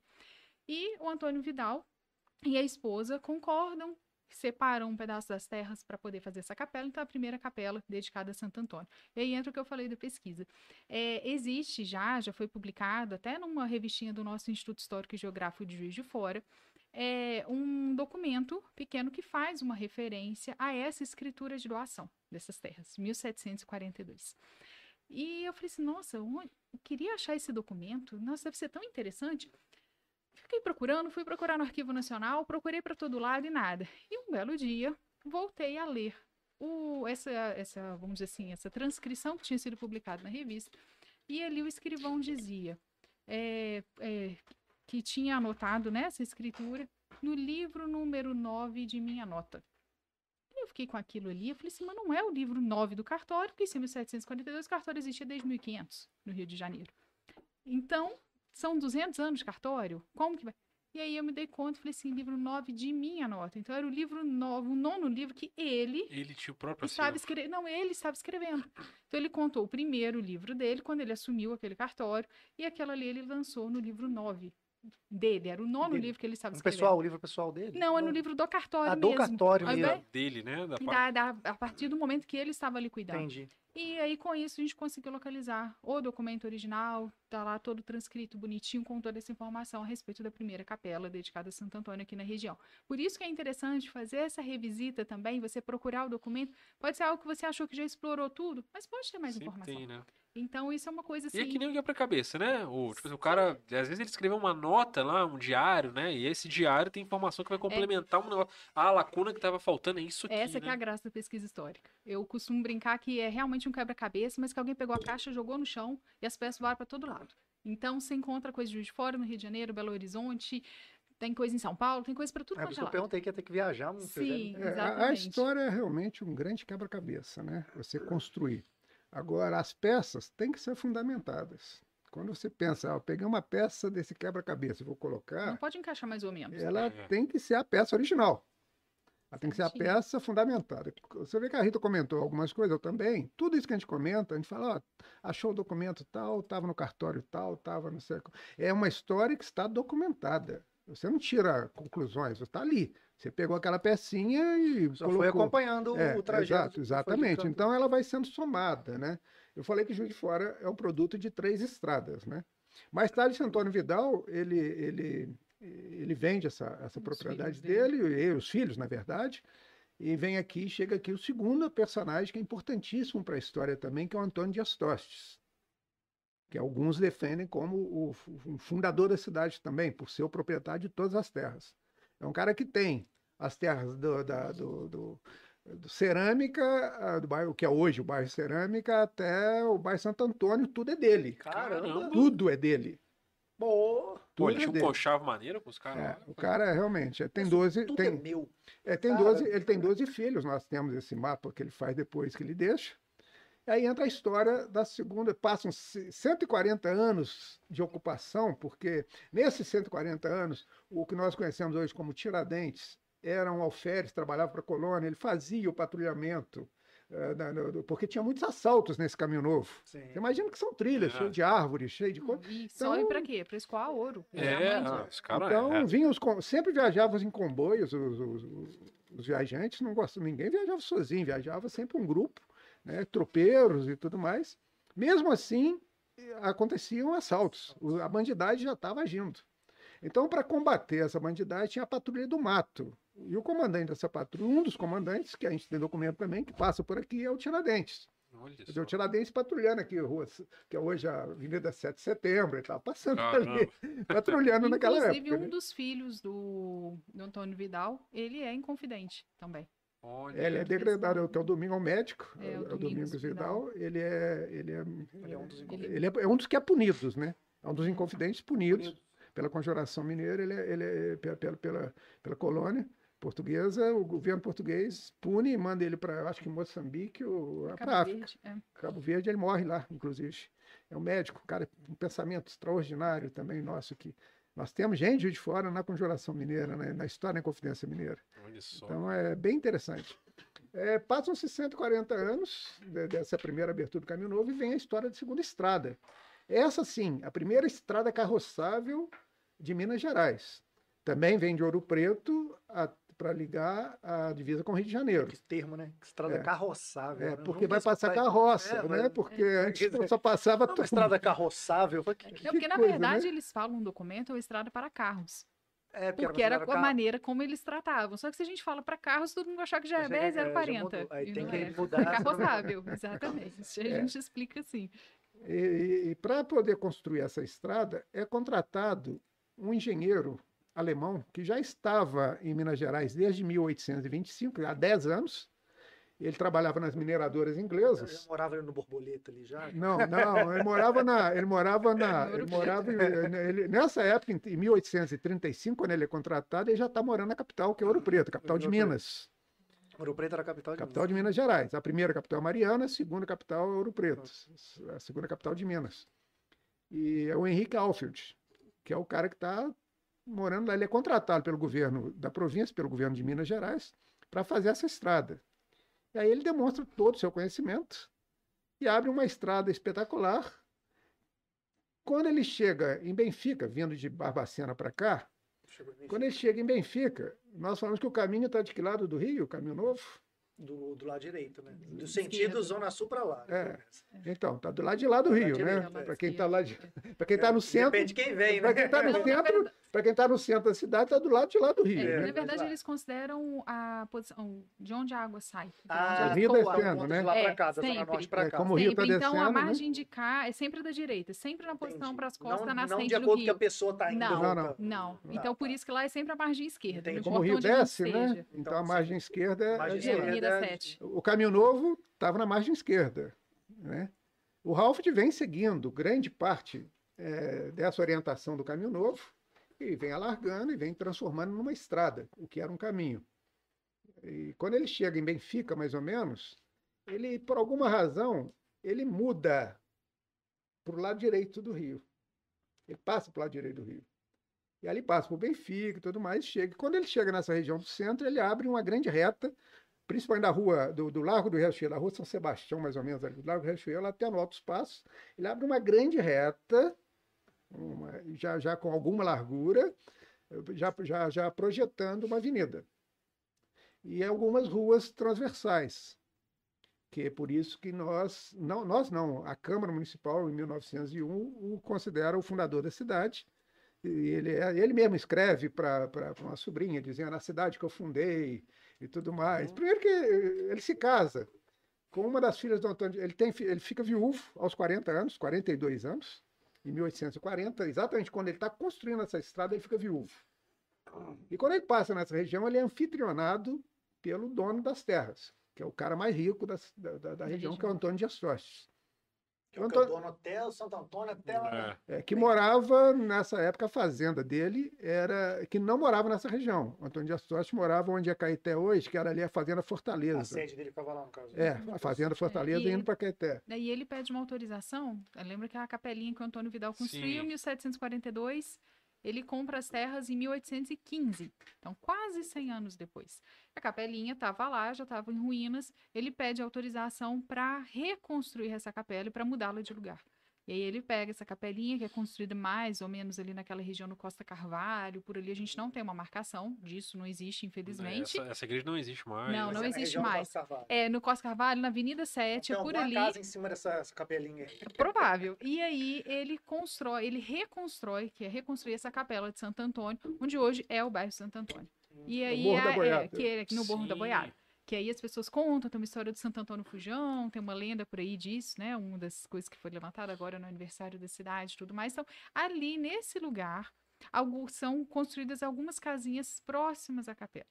Então começa a dar uma, querendo dar uma configuração de, de vamos dizer assim, de realmente ocupação urbana. Né? Não É, eram na mais só verdade, fazendas. são várias casas mas- que se reúnem ao redor dele, funcionários dele, empregados dele. Então, nós temos um mapa de população hoje em- no Arquivo Público Mineiro, em Belo Horizonte. O que que é mapa de população? É um censo que, Censo. que- que o governo fazia. E esse é de 1831. Uhum. Ele fala que o Morro da Boiada tem 400 casas. Eles chamam de Distrito de Santo Antônio da Boiada. Distrito de Santo Antônio da Boiada, é um distrito. Na verdade, quando o Ralph abre essa avenida larga e essas ruas transversais, começa a projetar uma cidadezinha ali, um povoadinho, já existem três povoados mais antigos aqui. É bom se dizer isso, porque quando ele chega, ele não está não tá ele criando um povoado. Tem três Pegou a região povoados. que não tinha ninguém, Ele pegou região do é, lado ali a do parte Rio do centro queria. ali, ele enxergou uma possibilidade de fazer um povoado ali, um novo povoado ali. Mas, na verdade, já existia esse Santo Antônio da Boiada, que a Rita falou, é, que tinha 1.400 habitantes, 1.400 habitantes. Quando no censo você vai ver a profissão, eles são todos agricultores. É, Então, é, como que o agricultor que- vai morar na cidade, num, num, num povoado? Eles vão morar nas fazendas. Então, na É, verdade, sendo- eles consideravam a área toda como Ah, sendo um distrito. sendo que e não só metade são escravos. Uhum. A população, eles davam a população inteira porque ele considera. Ele vem nomeando o, o- o proprietário, o fazendeiro, a esposa, os filhos por ordem de idade, né? E depois os escravos. Então são todos aparecem nesse, ne- os nomes aparecem todos ali, as idades. É muito, é muito esse é documento, Não, do, do, esse é a certidão de nascimento. Eu acho impressionante nessa época os caras terem É. essa ideia de É, é, registrar dessa censo, forma, né? É. É, isso é uma, a, a ideia do censo vem do, do, ainda do Império Romano, já essa ideia do censo, né? A questão do, do urbanismo, para conhecer, pra você saber, até para cobrar imposto, né? Você tem que conhecer. Na a verdade, o foco devia ser esse, é, né? É, aí Imagino faz que possa ser um dos focos, né? Aí o cara fazia, Pra tá, gente faltando, projetar o nosso lucro. tá faltando dinheiro aqui. Tem mais gente na Daí, Uma cidade. das reivindicações que eles fazem, por exemplo, é ter uma escola, com base no número de moradores também. Eles A pedem preocupação isso. com a educação, com Mas ensinar. eles não né? conseguem. Eles fazem a escola em Barbacena, não fizeram em Juiz de Fora. Nessa época, em 1831. É, na verdade, então, o Ralph, quando chega em 1840, eu falei que tem três povoados. É o, é o Santo Antônio da Boiada, que é o bairro Santo Antônio hoje, só para a gente é, Localizar. entender Localizar. melhor, localizar. Tinha o São Francisco De Paula de do Rio Paula do do Peixe. Rio do Peixe. São Francisco de Paulo do Rio do Peixe. É, faz ideia do que seja? Era um povoado bom, já um povoado em Ainda ascensão, existe. com 1.800, Peixe. com 1.800, tinha mais gente do que Do que esse do Santo Antônio da Boiada. É Torreões. Torreões, cara. Torreões. São Torreões. É mais antigo, é São Francisco de De Paula do Paula Rio do de- Peixe. São Francisco de Paulo. Caralho. É, e tinha Nossa Senhora da Assunção do Engenho do Mato. Nossa, senhora, tinha uns nomes pequenos. Esse distrito era o maior de todos. Tinha, inclusive, além da, da- da- de já ter já depois uma igreja, já tinha uma fábrica de pólvora, Tinha que é- que é- cartório. tinha cartório, que é Paula Lima hoje. Cara, Olha bairro. Paulo Lima. É, É, ba- distrito. Distrito Paulo Lima. Paula Lima hoje, perto de Chapéu Duvas, Paula Lima e tal. É muito curioso, né? É muito curioso. Então, quando o Ralph chega, já existe esse povoado. Quando ele abre essa. Quando ele abre essa- esse, esse povoado, já eh, quando você vê os primeiros mapas, você vê que já tem um espaço para a matriz, já tem um espaço para o largo municipal, que hoje é o Parque Alfred. Então é aquela ideia mesmo da cidadezinha, com. Com, com Já começou com- a desenhar aí. É, é, na cabeça, é, é, é uma a ideia, é é uma cidade que nasce projetada. Tanto que Juiz de Fora é diferente, né? Das outras cidades mineiras, assim. Verdade. Tanto Belo Horizonte, que foi planejado também, mas assim, o centro da cidade, qualquer pessoa que não seja de Juiz de Fora consegue se virar Ela não bem se ali, perde consegue centro, né? É, as cidades históricas, que são as cidades antigas de Minas, são todas tortuosas, É. aquelas Conta vielas, ruas, aquelas coisas. Você conta, é, É. tudo deságua na Rio É. Branco. E é, tudo paralelo, né? A pessoa consegue falar assim, cara, é do lado de lá tá a rua que você tava. Se você Uhum. atravessar a galeria, você tá ali. Você e um quadrante? Não é por Exato. acaso. Não. Aí começam, aí começam a, a vir para ao redor dessa rua da direita, essa rua direita, que, é- que recebe o nome de Rua Direita, que é a Avenida Rio Branco hoje, começam a vir os fazendeiros a construir seus casarões. Eles, eles moram nas fazendas. fa- O próprio, o primeiro que vem é o Barão da Bertioga, que é um cara que, além de construir os seus casarões em frente, ele constrói a Santa Casa, doa a Santa Casa para a comunidade, que é uma, é uma coisa interessante. Santa Casa é muito antiga. Pois é. A Santa Casa é muito antiga. Ao lado da Santa Casa, ele constrói um teatro. É uma cidade que nasce já, já, já com essa arrogância de É. querer ser cidade Aquele grande. casarãozinho que tem do lado da, da Santa Casa. Ali. Ali é do Benjamin Colucci, que é, ele é Que tá posterior, tombado ele é tombado hoje, ele pertence à Santa Casa à Santa hoje, Casa. atualmente pertence, houve um- a Mas negociação. é. não, é- não era, pra mim já era ali do, do conglomerado. Já. Não, não, não, não, não, isso foi posterior, bem posterior. Mas depois, a- com a abertura, co- co- conforme vai tomando o, Um assim, feitio de o feitio de cidade, de povoado, os casarões vão, vão, vão sendo construídos, sobrados. falou, tem que estar lá naquele É, Claro. os, os filhos do Antônio tem que foram vendendo, eles herdaram essas terras quando o Antônio Dias Sotos morreu e eles foram vendendo, vamos dizer, os terrenos. Tem tanto E o. Henrique Alpes, o Roberto começou a falar O Henrique. Alves se casa com, aos 42 anos de uvo, ele está sendo hospedado pelo anfitrião, ele conhece uma mocinha lá de 18 anos incompleto, 17 anos e pouquinho, ele com 42. Ei, coisa boa, hein? Ele falou assim, ô mocinha, quer casar comigo? E conquista a menina, casa, se pede a permissão, casa com a menina. E ela, quando se casa com ele, já tem oito filhos. Um com 13 anos, que é o mais velho, e a mais nova recém-nascida. Então, ela é uma menina de 17 para 18 anos, que é a Cândida Maria Carlota, filha do Antônio Dias Tosti, que é o proprietário das terras. Ela já assume um, o casamento com um engenheiro alemão. E já tem um monte de terra já. Não, Ela já tinha, né? É. ela que é a dona Ela das já terras, tinha. né? Mas é por isso que eu tô falando. Então, ele já, já, já levou cheio de Ele, terra. é, pro ele lado. era, Dias, ele era o- muito rico. É, o Ralph Antônio de- Dias, essa parte do Altos Passos até, até a rua Rui Barbosa ali, mais ou menos, Mariano Procópio ali, Do- ele divide em 12 faixas que vão do Morro do Cristo ao Morro São Bernardo, 12 Nossa. faixas mesmo, e doa uma para cada filho. A Cândida, que é a esposa do, do, do, do Henrique Alf, eh, ganha uma dessas faixas, já casada com o Ralph, quer dizer, ele se torna dono exatamente do que é o centro da cidade, o Parque Alf é aquela região. Nossa, do, cara. do parque do, do, Do Morro do Cristo até lá ao ao São São Bernardo, Bernardo. tudo. Ele compra a outra faixa do irmão, quer dizer, duplica a coisa, quer dizer, já chega até a rua Espírito Santo. Né? Então ele fica da rua, da rua Benjamin Constant, da rua Floriano, até a, até a rua Espírito Santo, tudo é, É tudo pertence ao Ralph. praticamente. Tudo pertence, todo o centro da cidade É. pertence ao Ralph. Ele vende na esquina da rua da Califórnia com a rua direita, eh, assim que vier elevada à vila, Você sabe onde que é isso? Rua, Da rua Califórnia com a da rua Califórnia direita. com a rua direita. É, Ah, falando é palavrão. A né? direita é Rio Branco, É. a Ah, Califórnia. É a Alfred. A Califórnia é Alfred. Ah, É a Alfred chama Rua da Califórnia originalmente. E a Marechal, Rua da Imperatriz. A Rua de Santo Antônio chama Rua de Santo Antônio mesmo, que é o nome. A gente chama Rua Santo Antônio, mas é Rua de Santo Antônio, o Por nome causa da oficial. capela, que depois se torna a catedral. É. ah, sim. É, então a capela sai do Morro da Boiada, é construída ali a, ta- partir de ah, 1840. tá capelinha e- catedral, então. Virou a catedral. catedral. Saiu de status de capelinho pra catedral. Sim. Caraca. é, vira matriz, né? Primeiro, né? Sim, depois se torna É uma história muito interessante. E só que essa cidade é a cidade que tem o maior número de, de, de fazendeiros, e os fazendeiros no Império, eles eram normalmente pela fortuna que tinham, e, e- eles se tornavam todos eh, comparsas, cúmplices, no bom sentido, eh, parceiros do Dom Pedro II, parceiros do Império que o Dom Pedro II estava construindo nesse momento. Era um homem de muita visão. E, o melhor administrador se a gente falar de política, o melhor administrador que nós tivemos, aí vamos dizer que eu sou monarquista também É. daqui a pouco, né? mas não sou não. Eu defendo Dom Pedro II particularmente, a visão dele, eh, o estadista que esse homem era, o homem de uma visão extraordinária. Esse homem realmente traz afeição para o nosso Brasil, né? E, tudo acontece, né? No, no- no- nos 50 anos que ele fica, ele, ele governa o país por 50 anos, né?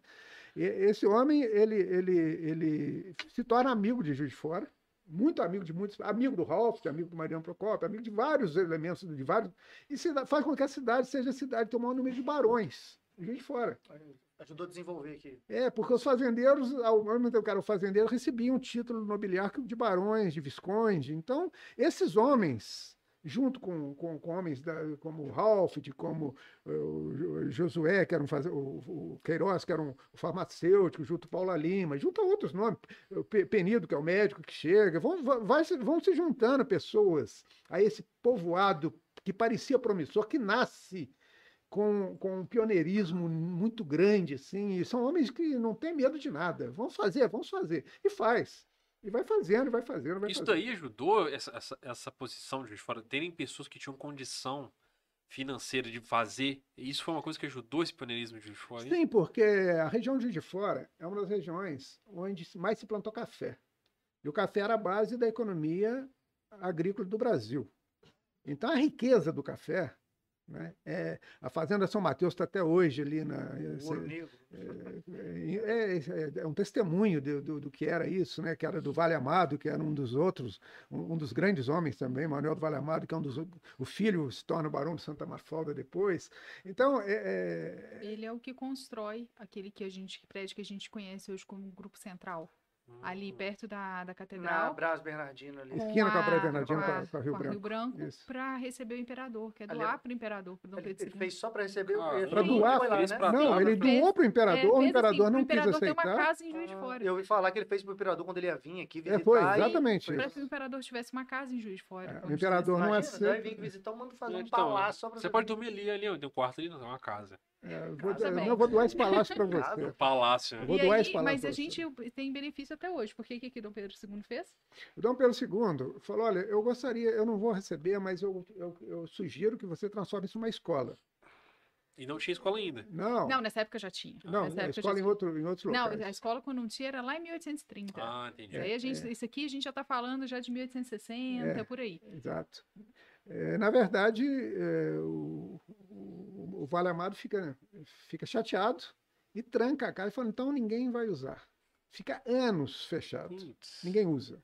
Só quando ele morre, que o filho, é, o filho doa para Santa Casa, que ele, é um, ele chegou a ser provedor da Santa Casa, o Barão de Santa Mafalda, e num acordo com, com a província de Minas, com, se insta, com o governo estadual, se instala o primeiro grupo central de Minas Gerais, o primeiro grupo é, estadual de Minas Gerais, que é ali, que é o grupo central. Então é, é bem, bem, bem gostoso essa história também. Tudo isso a gente está falando muito passando, mas Então isso é, dá para a é gente uma- desenvolver cada item desse. É uma pra- obrigação mesmo o Estado cuidar desse casarão e reformar e preservar. Mas antes disso, isso, então, é, foi a Santa Casa que ficou dona do Central, então? A Santa Casa se torna dona. A Santa Casa, na verdade, ela administra muita coisa, porque o, o próprio Barão da Bertioga é um dos homens que era o dono da Santa Casa.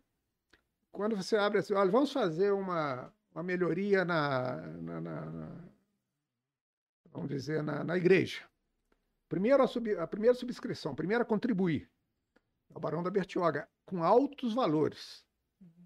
Normalmente o dobro do segundo que, que, que doou sempre. Só para você ter uma ideia. Ah, vamos fazer um. Vamos construir um, um primeiro parque aqui. Vamos, vamos- então vamos construir isso aqui. Vamos. Todo melhoramento para a cidade. Vamos fazer um cemitério público. Vamos. É, Tudo que era pra, Bertioga. bem É. para todo mundo, ele Sim. era ele. É, e durante muitos anos, ele foi um dos homens mais injustiçados pela, pe- pe- pela, Historiografia local. pela historiografia local e pelo próprio poder público municipal, que não reconhecia esses benefícios dele. E hoje ele é nome de uma ruazinha desse tamanhozinho que tem ali no, no- atrás do posto bonitão, ali na. na- na- na- na- Nossa. na- desse tamanhozinho. A rua que deve ter de- 10 casas, um pouco, um 50 pouco mais. de rua. É, é um negócio. E ali ainda botaram o nome. Numa placa é Barão da Bertioga e na outra rua está escrito Barão da Ibertioga. Ainda conseguem errar Nossa. o nome do cara. Então, é, essas coisas da história, assim. Mas esse cara é genial.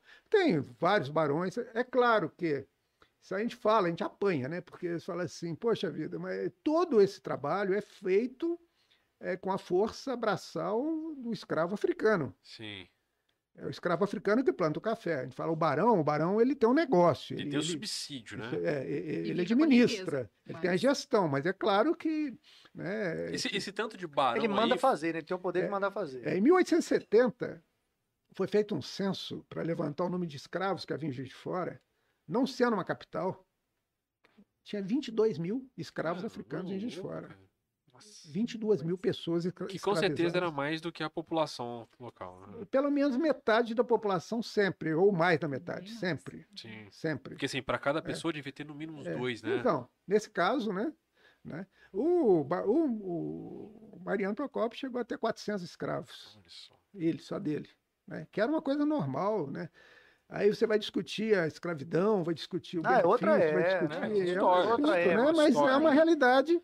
Se for perguntar a qualquer um de nós, somos radicalmente todos, claro, contrários sempre- a comércio precisa de nem vida humana. seara, né? né? Pois é, mas é uma seara que hoje Era uma coisa É. extremamente normal. é, como a gente defende muito a história da. A gente se especializou né? na história da imigração alemã, eu, por pertencer a, a minhas famílias, meus antepassados, vários antepassados vieram nessa imigração alemã e austríaca, e a Rita, por ter se especializado depois, nos últimos 17 anos. Então, quando a gente fala, o pessoal "Ah, acha que só o alemão que fez Juiz de Fora. Eu falo, não, meu filho, eu estou defendendo. Você, você acha que o italiano fez? Então, por favor, eu, eu também acho que fez. Agora, quer que caber a mim falar sobre outros povos, tem- que eu me especializei no provar, Japão, né? Então, tudo bem. Então, assim, é, nós nunca, nunca ninguém ouviu, nem da minha boca, nem da Rita, nem dos historiadores dos alemães, falar assim: nós somos o único que fez, o único povo que fez. Nó- nó- os outros não fizeram nada, os outros não valem nada. E hoje está acontecendo exatamente o contrário.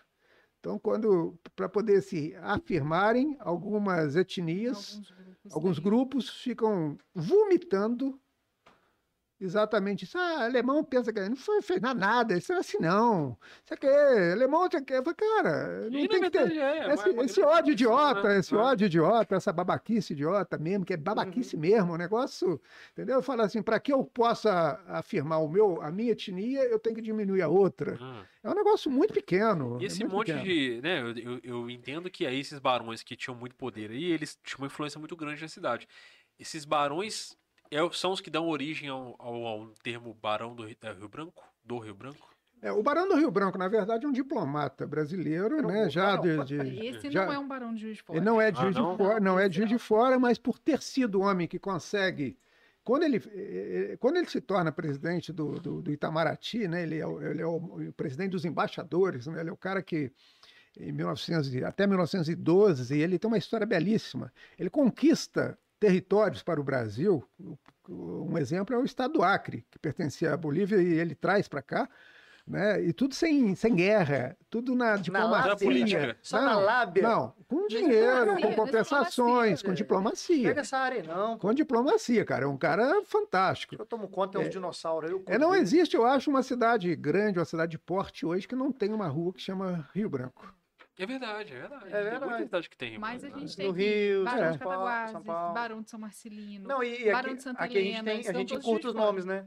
Rua São João, não é Rua São João, é Rua É Barão, Barão de São, São João João. Marcelino. São João na São, Pomocena. São João é Pomuceno. desculpa. É porque o Barão São A gente Marcelino é costuma o... tirar tudo, na verdade. Barão é São São Marcelino é o Tostes, é o outro Barão, Você vai né? ver, na verdade, é Barão de alguma coisa, né? É, é, é, é muito Barão, cara. É, É igual a gente Barão. chama, né? A Marechal e a Floriano, né? Até Floriano, Na- é Floriano, é Marechal. Todos os dois são Marechal. é, Então, Marechal... é Mas faz Floriano. muito sentido, porque os barões tinham muito poder, né? Então eles conseguiam trazer desenvolvimento, né? Porque você precisa de, de poder, querendo ou não, para trazer desenvolvimento. É, esse- cidade. nós chamamos de poder, primeiro, é, ao contrário do que se pensa, não eram barões que viviam no ócio. Porque quando você fala barão, vários amigos meus, Ah, barão é o cara que vive no ócio, É, cheio de é, mulher, é, ó, Pessoal, bebendo. banana, eu digo, não, o cara é. de chapéuzão, os terno É. Branco uma né? É, quando a gente fala os barões de Juiz de Fora, nós estamos referindo a fazendeiros que trabalhavam e trabalhavam duro. E trabalhavam duro. Alguns se tornaram vereadores de Juiz de Fora. Lembrando que, durante quase 100 anos, o vereador não recebia salário. Eles eram vereadores, Ah, se isso fosse Pelo- hoje. Você não ia ter candidato, rapaz. Eles eram vereadores para trazer pra, a sua contribuição para a cidade, sem receber um centavo. Na verdade, gastavam seu tempo, gastavam seu dinheiro, né? eles investiam Investir. para ser vereador. É, o né? propósito era representar. É, representar. final, né? É, e normalmente é, representavam os distritos, representa- representavam sua região. Então, por exemplo, de Rosário de Minas vinha um barão, vinha um fazendeiro desse que se tornava o vereador para defender a sua região. É. E é muito interessante. É, ele tá representando o direito daquelas pessoas que convivem naquela É, região. ele, ele era, ele era realmente um representante do povo, a representatividade do, do- do seu e era local, do eleito, seu né? torrão, Tinha né? eleição.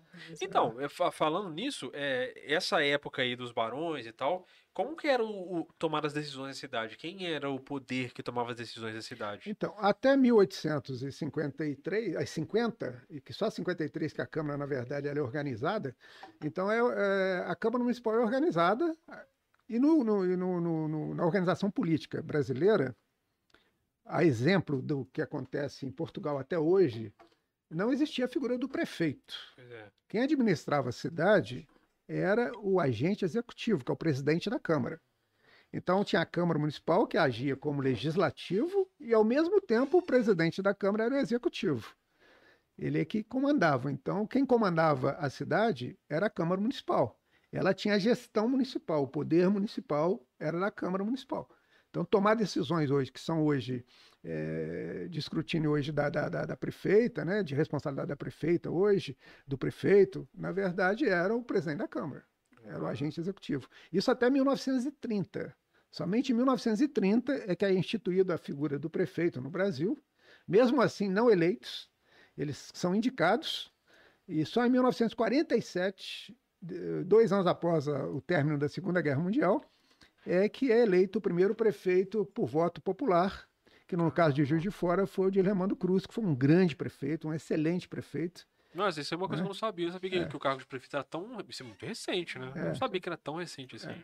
Aquelas pessoas vezes falaram o prefeito da época, não, ele era o presidente eh, da Câmara, o agente executivo, que tinha esse cargo que seria similar ao do prefeito, que ele administrava É, administrava todo lugar, né? É. A região toda. Seriam hoje ações comuns de gestão ao prefeito, mas não tinha o nome prefeito, né? Ele era agente executivo, era o presidente da Câmara.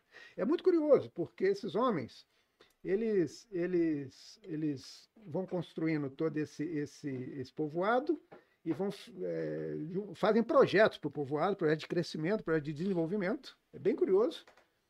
Até que chega um estrangeiro, um- um estranho aqui, um cara que vem de Barbacena, e chega aqui e, cara, jovem, Um estrangeiro. Um estrangeiro, quer dizer, um cara. Forasteiro. Isso é um forasteiro, um forasteiro. É um É o forasteiro que chega na cidadezinha, né? Você imagina o faroeste lá.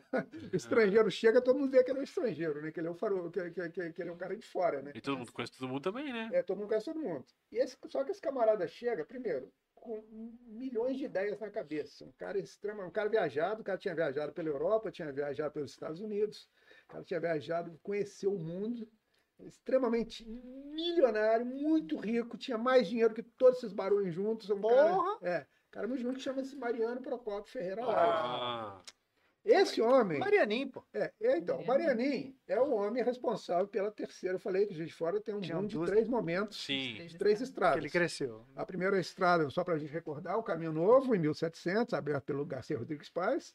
Em 1840, o Henrique Alfred abre a estrada do Paraibuna, que abre a Avenida Rio Branco Já a partir projeto daí, que vem a projeta cidade.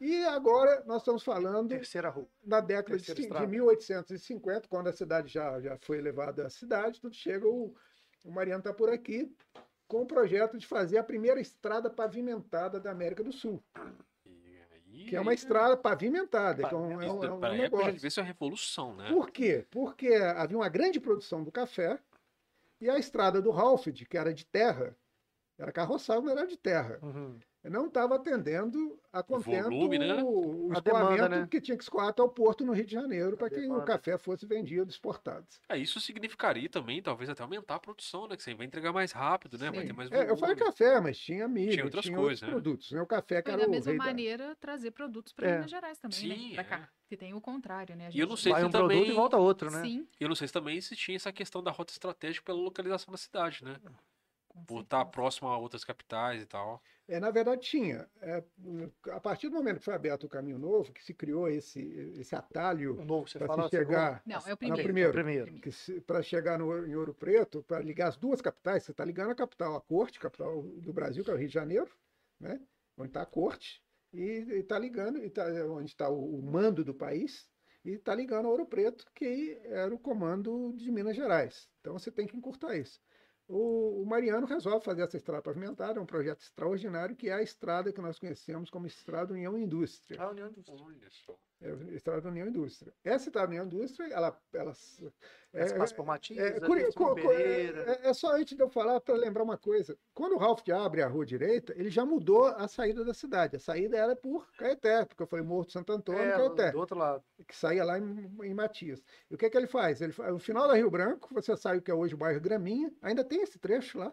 Você sai lá na Ponte dos Ambas. Se você continuar por ali, você vai sair em Matias Eu já Barbosa. pensei de, de bicicleta. É, então, essa saída é Estrada, interessante. Matias, né? Estrada É. do Paraibuna, É, de esse- 1840. essa é a estrada do Paraibuna do. Ralph, é, que é uma saída. O Mariano vem para construir, só que ele, quando ele chega, cheio de ideias, a primeira coisa que ele fala com, com essa gente, gente, nós vamos criar aqui, nessa, né, né, nesse, né, nesse Santo Antônio, aliás, diga-se de passagem, a vila, quando é levada à vila, não tem nada de Juiz de Fora. O nome é esquecido, momentaneamente. Olha só. Ela é levada à vila como Vila do Santo Antônio do Paraibuna. Que nomezinho feio, hein? Meu Quando Deus. do Rio Paraibuna. Depois, quando é elevada a cidade, em 1856, é elevada a cidade do Paraibuna. Juiz de Fora fica. Somente 15 anos depois, em 1865, porque o- começa uma, uma briga entre o Mariano e o, e o- e o- pessoal da cidade, Da Câmara. da Câmara, porque o, Ma- o Mariano chega na Câmara e fala, gente, cria aí uma associação de melhoramento. Aí eles criam. Aí dão, dão para ele, em vez de dar ele um, um- um cargo bacana na associação que criaram, dão ele de vice-presidente, que era um negócio assim, bem. Simbólico, né? Simbólico. Só de enfeite. De repente ele Só fica. pra falar que faz vou, parte. vou nem é. falar que é assim hoje em dia também, não, tá? É, Aí ele compra uma briga, o que, que ele faz? Ele adquire, ele adquire terras do que é hoje a Rua Paula Lima ali Aí no. eu vou comprar tudo aqui. Não, ele compra do que é a rua, ele compra do que é a. Rua Paula Lima. Rua Paula Lima, ali perto do Viana Júnior ali, Sim. É, o Palácio da Saúde ali, ele compra dali até no Francisco Bernardino, incluindo São Pegando Pedro, o 040, aquilo tudo. incluindo Borboleta, Nossa. incluindo até... Vai lá na BR, pega tudo. Não, até, Tudo. até, até hoje... Onde é Mercedes ali. Até o Maitá, compra tudo. Tudo. Compra tudo que você pensar, tudo. Ei, compra tem tudo. Ter dinheiro é bom demais, né? É, Aí começa a fazer, olha só, Aí Não me dá nada, não, eu compro tudo. Não vão Não. deixar eu participar, não, eu compro tudo. Aí ele falou: "Ah, a cidade não me quer. Tudo bem, eu vou Tem um fazer. detalhe. O que era? O A que era? Miquel, Não, ela. o que que- mas o que, que era a cidade? A cidade começava era na rua cidade? São Sebastião e ia até Altos Passos. Isso Era era Isso é a cidade do Ralph, a cidade dos Barões. é, a É cidade do aí. E é, até o Santo Rio. Não, até lá no não, vocês vão Não. entender, vocês vão entender. Não, pega. Fazendo é, um quadrante. Não, era, é só um ali. centrinho Um mesmo. centrinho assim, mesmo. Centrinho. O, o- Parte mais alta Então, das do ruas Rio pra ali. cá, Não, mas nem do Rio. Nem chegava lá. Não, não, chegava nem chegava é, tudo, Getúlio. é tudo pântano. Você vai entender tem o que eu vou falar de- agora. Vai, Getúlio Vargas é um ponto interessante. vai entender, vai É, entender isso agora. Uhum. Quando o Mariano começa a construir essa estrada União Indústria, ele sai da, da, da estação central, é no Mariano, onde é a estação de trem hoje do Mariano É Procópio, porque ali em ele frente ao museu. decide que ele vai sim. fazer uma cidade para Que tá ele. parado ali agora. É, né? ali É, ele o Mariano é, decide que vai fazer uma cidade para ele. Megalomania, Muito cara. longe, né? Aí ele faz um povoado para ele ali, que, que da Paula Lima para lá é para ele, é terra, não tem nada a ver com a, com a, com a, com a cidade do Paraibuna. ali Morro da Glória. Vou aquele- fazer Tudo do lado, dele. você ficar com Tudo inveja de dele. ver, mas eu Tudo é dele, tudo é dele. Ele constrói o cemitério da Glória em 1855, que é o cemitério da União Indústria. Ele já constrói um cemitério Ainda ali. não tinha Igreja da Glória, não, mas. Não tinha igreja. Ele constrói um hotel, Hotel União. Já tem um hotel lá, lá no Mariano. Ele começa a, a montar a Mas realmente fazer uma. escola, tem uma outra capela, tem as oficinas, tem olaria, serraria e uma série de outras. É. Ele, ele contrata, contrata os alemães, ao contrário do que as pessoas normalmente dizem, ele contrata, são, são funcionários da Companhia União Indústria, mas não para trabalhar na construção da estrada. Quando os alemães chegam, em 1858, a estrada já está com pelo menos dois terços pronto. Eles vêm andando pela estrada. A gente está tudo escrito hoje no- no- no- nos documentos. Então, ele fala: ah, os alemães vieram para construir a estrada que liga a gente ele tá inventando Não, não, né? não, Tá não, tudo escrito lá. Tá tudo escrito. Tá Eles tudo usaram a lá. estrada pra acessar de fora. Cara, é um negócio louco isso, né? O pessoal fala sem saber, né? E Então, dizendo que o Mariano começou a abrir. mas o estrada. Mariano constrói, pega a estrada, sai do Mariano, vem do Riachuelo. Quando ele chega no Riachuelo, na porta, da- na- na- na- ele, ele ele tem que seguir até Matias, com a estrada da União Indústria, vai seguir até Matias, é o, é o é o caminho. O mesmo caminho que foi o, o Caminho Novo, passa por Matias, por Simão Pereira, para chegar na divisa com o Rio. O mesmo caminho da estrada do, do, do, do Trajetos Ralph, diferentes, mas a passando estrada pelos do Paraibuna pontos. do Ralph, que também subiu a rua direita, Tudo desceu passa lá. Lajinha e saiu Matias. Ele vai ter que sair Matias também com a estrada União Indústria. Então ele vem construindo, ele sai do Mariano. Quando ele chega na porta da cidade que o rejeitou, que é a cidade do Paraibuna, a cidade do Ralph, de dos Barões, ele fala assim: eu não vou seguir pela rua direita, não, eu vou fazer um desvio. O desvio é hoje a Avenida Getúlio Vargas. Hum, O não, desviou muito desvio. longe, hein? Que desvio, hein? Era o desvio. Mas na época era um absurdo de longe. Tanto assim que a Getúlio, o que, é que ela faz? À medida que A você vai entrando, ela vai, não, ela vai se Afastando. É. da Rio Branco. Sempre achei estranho É a Getúlio. verdade. Porque, cara, por que que a Getúlio é uma diagonal se você vê Tá a sabendo agora a razão. Independência paralela, Rio Branco paralelo, a Tiradentes paralelo, o Legário paralelo. A Existe um mapa muito, um- existe um mapa Olha muito interessante da época cara. que mostra as três estradas assim. É um mapa de 1853, feito pelo É que Ralph. você olhar esse quadrante do alto, você vai ver É, tudo na retinho, verdade, de repente na verdade, faz o assim. Mariano alega que era por questão de, de inclinação, De logística. que ali era muito mais fácil para fazer a estrada pavimentada, mas Só que mais tarde, quando é feito um censo e colocam a colônia alemã e as terras do Mariano junto com a cidade de Paraibuna, ele, existe o documento hoje no arquivo público, ele reclama o tempo. Eu não tenho nada a ver com essa, com essa cidade velha. A minha cidade. Ah. Aí ele chamava Rio Novo a, a estação, ele muda para Juiz de Fora, ele, para Juiz de Fora e fica sem crenca.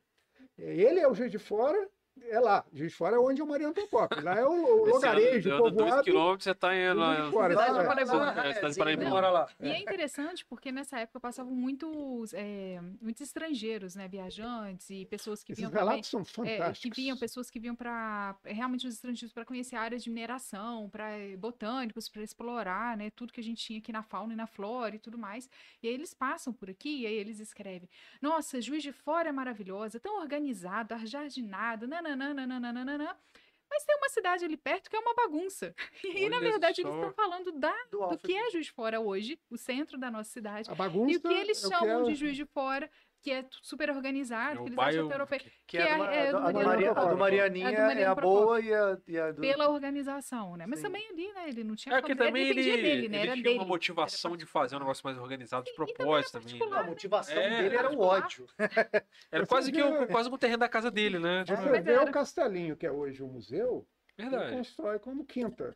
Uma quinta, uma, um espaço para receber o imperador, para uma quinta. É uma outra casa, né? É. Porque ele tem a É. casa dele. mesmo, É por bem interessante. É, que ele mora no Rio de Janeiro, na verdade, É. Mariano Procópio. E O tem cara a- tem, tinha tem que a nem um fazenda, quintal. né? Fora a fazenda, a isso, fazenda, cara? a fazenda, semana, Que loucura, tudo muito megalomaníaco, assim, né? a Tipo, fazenda de Santana, que aparece em Fortaleza tu- de Santana. a Fortaleza, não, a, a Santa- lá em Ah, desculpa, essa era da a Santana dele. mesmo, é. É, A perdão. Fazenda Santana, que, que Rio, Rio Novo, Guaraná, aquela região ali, que hoje é a Santana que pegou fogo, que hoje está virando Todas essas parque. cidadezinhas em Guarapari era uma fazenda de alguém.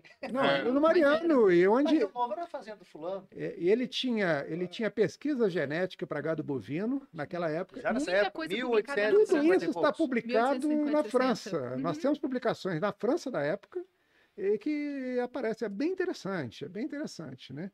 A gente vai, a gente vai, a gente vai é, divagando porque é muita coisa na história, mas é então essa terceira, essa terceira Estrada. estrada é boom. Com a chegada dos alemães, eles vêm para construir. São dois projetos que a Companhia União Indústria tem que. A gente não pode confundir, que elas têm o mesmo nome, Estrada União Indústria com Companhia União Indústria. A Companhia União Indústria, que pertence ao Mariano, constrói a Estrada União Indústria, que é um objetivo, mas ela tem um segundo objetivo, que é construir um, que é a coisa que era muito em moda no Brasil naquele momento, que eram as colônias agrícolas De estrangeiro. de estrangeiro.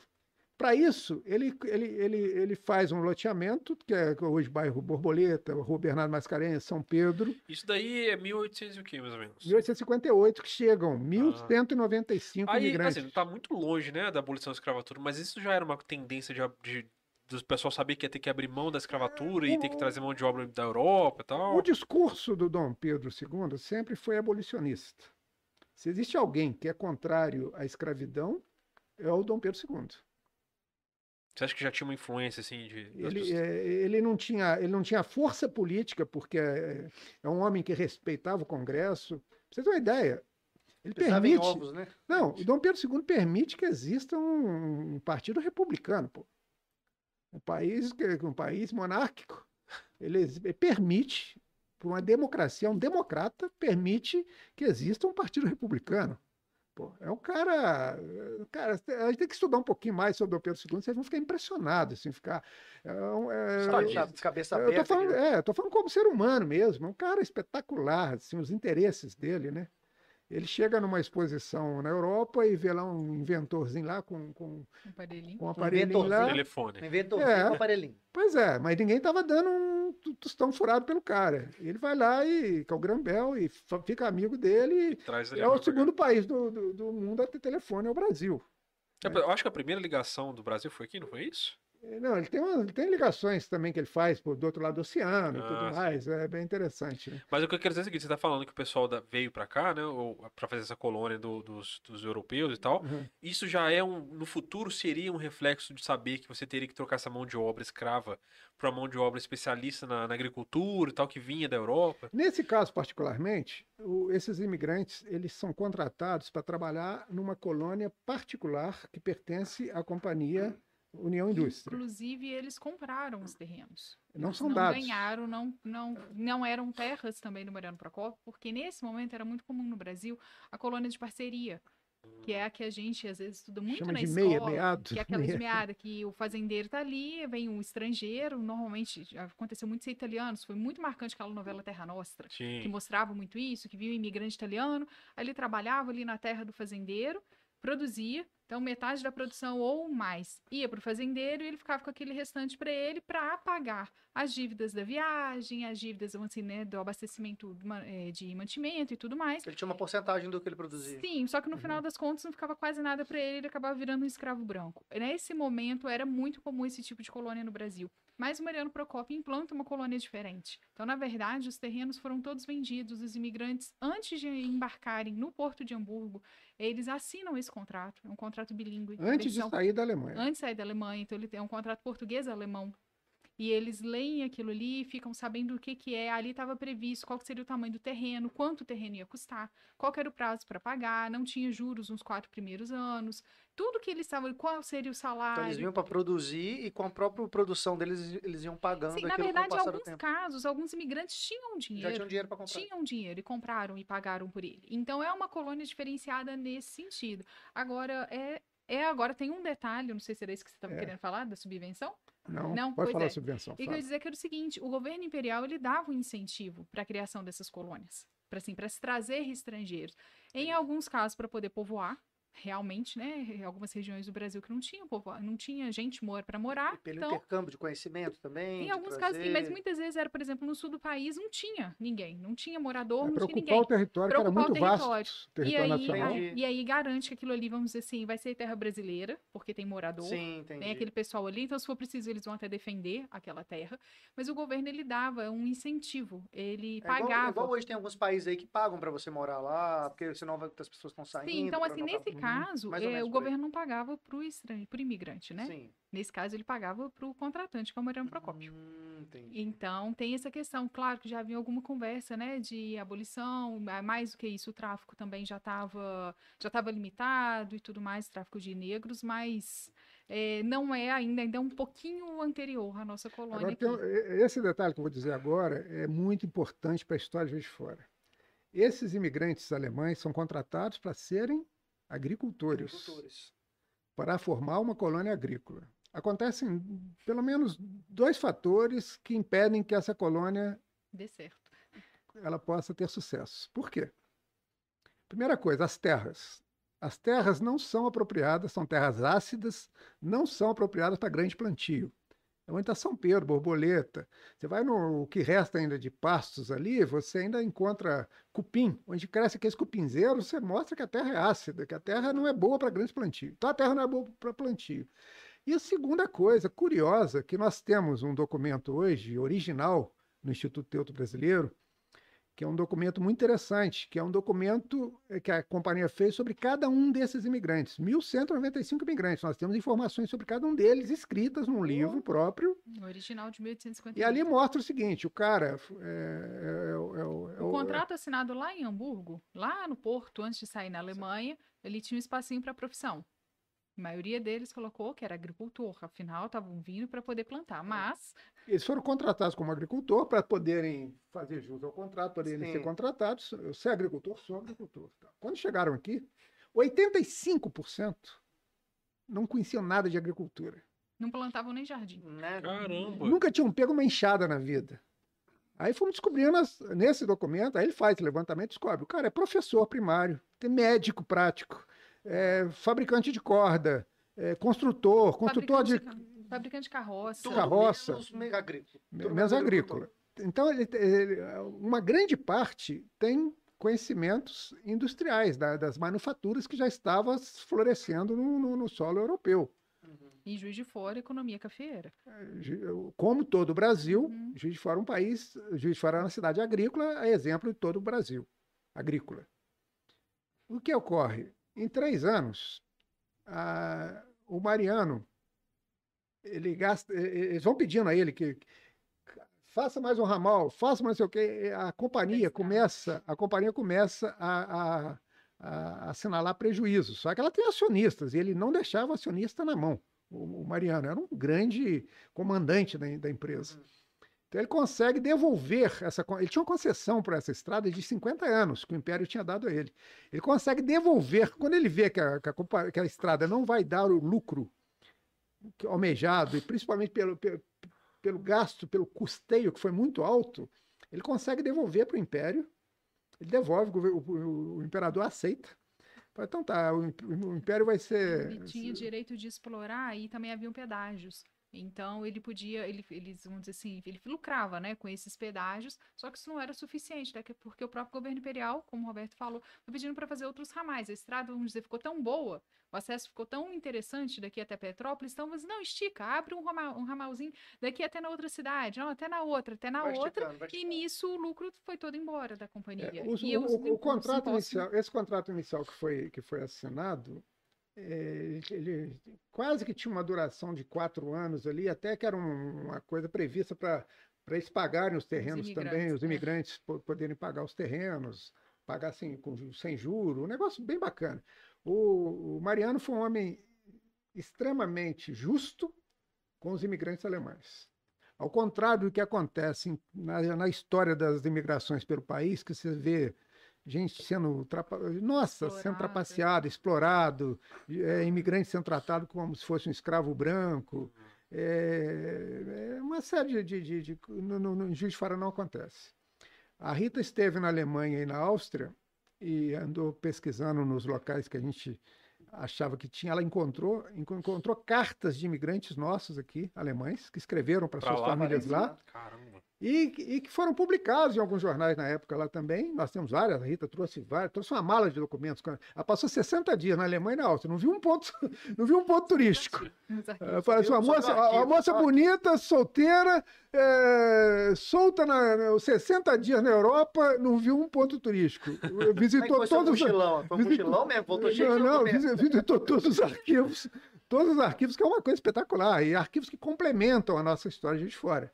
Falou onde está a história de Juiz de Fora? A história de Juiz de Fora está no Arquivo Público Mineiro de Belo Horizonte, a história de Juiz de Fora está na Biblioteca Nacional no Rio de Janeiro, está no Arquivo Nacional no Rio de Janeiro, está na casa Fundação Casa Rui Barbosa no Rio de Janeiro. Então, é, é uma cidade que acaba tendo uma relação com o Rio com a- e com a capital muito grande, porque ela se torna a primeira cidade em arrecadação em Minas. Por que, que ela se torna? Porque esses imigrantes que não tinham aptidões agrícolas foram péssimos para o projeto Da colônia. da colônia agrícola. Em compensação, dentro de poucos, três, quatro anos, eles começaram alguns negócios, algumas manufaturas, algumas fabriquetas aqui começaram a essa revolução né, de, É, de conhecimento é, de outras áreas.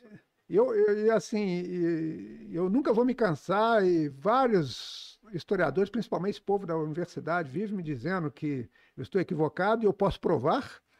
Eu tenho documentos, né? Como sempre, né?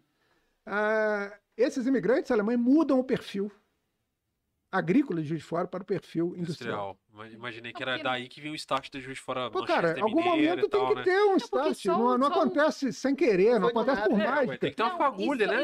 E só, Um só dia o imperador falou, vamos virar É. indústria. agora. Juiz de. Fora, né? Sim. Todo país é agrícola, mas eu ia aquela falar. cidade Juiz de Não, Fora dizer, é nada. só a, rique- só a sem um riqueza estado, de tem produção ter do um- café, isso você tem em Minas Gerais e outros lugares, você tem aqui no, no, no Vale do Paraíba. Vale do Paraíba. Onde foi esse start pra Você tem virar? um monte de lugar, a Do riqueza nada do não café, foi. do nada, só a riqueza pela riqueza, O cara acordou um dia e falou, vamos fazer indústria. Do nada, não Agora, claro, ela Então. foi um, vamos dizer assim, um incentivador para essa, com essa presença germânica que deu, vamos dizer, esse Então, start. porque esse na, recurso na Europa já estava rolando a Revolução Industrial e Há tudo mais, e esses caras já devem ter vindo com essa bagagem aqui pro Brasil, Não, né? um- Não tem começa a. fala. Não, e desculpa, eu ia falar, tem um imigrante que vem é, da família Schubert. E esse imigrante, ele é contratado como agricultor, mas ele simplesmente traz na mala, que a família tem até hoje, um livro desta grossura a respeito de fundição. Olha só, cara. E aí vocês pensam que quando eles vêm, no eles vêm de eles vêm, não vêm em barco a vapor, eles vêm em veleiro. Vem, né, impulsionado pela força dos ventos, tinha espaço delimitado de bagagem. Se hoje a gente acha ruim, né, a nossa mala no avião, que tem que ter a dimensão tal, pesar não sei quanto, imagina que deles eram caixotes de madeira trazendo a vida inteira deles para um outro país.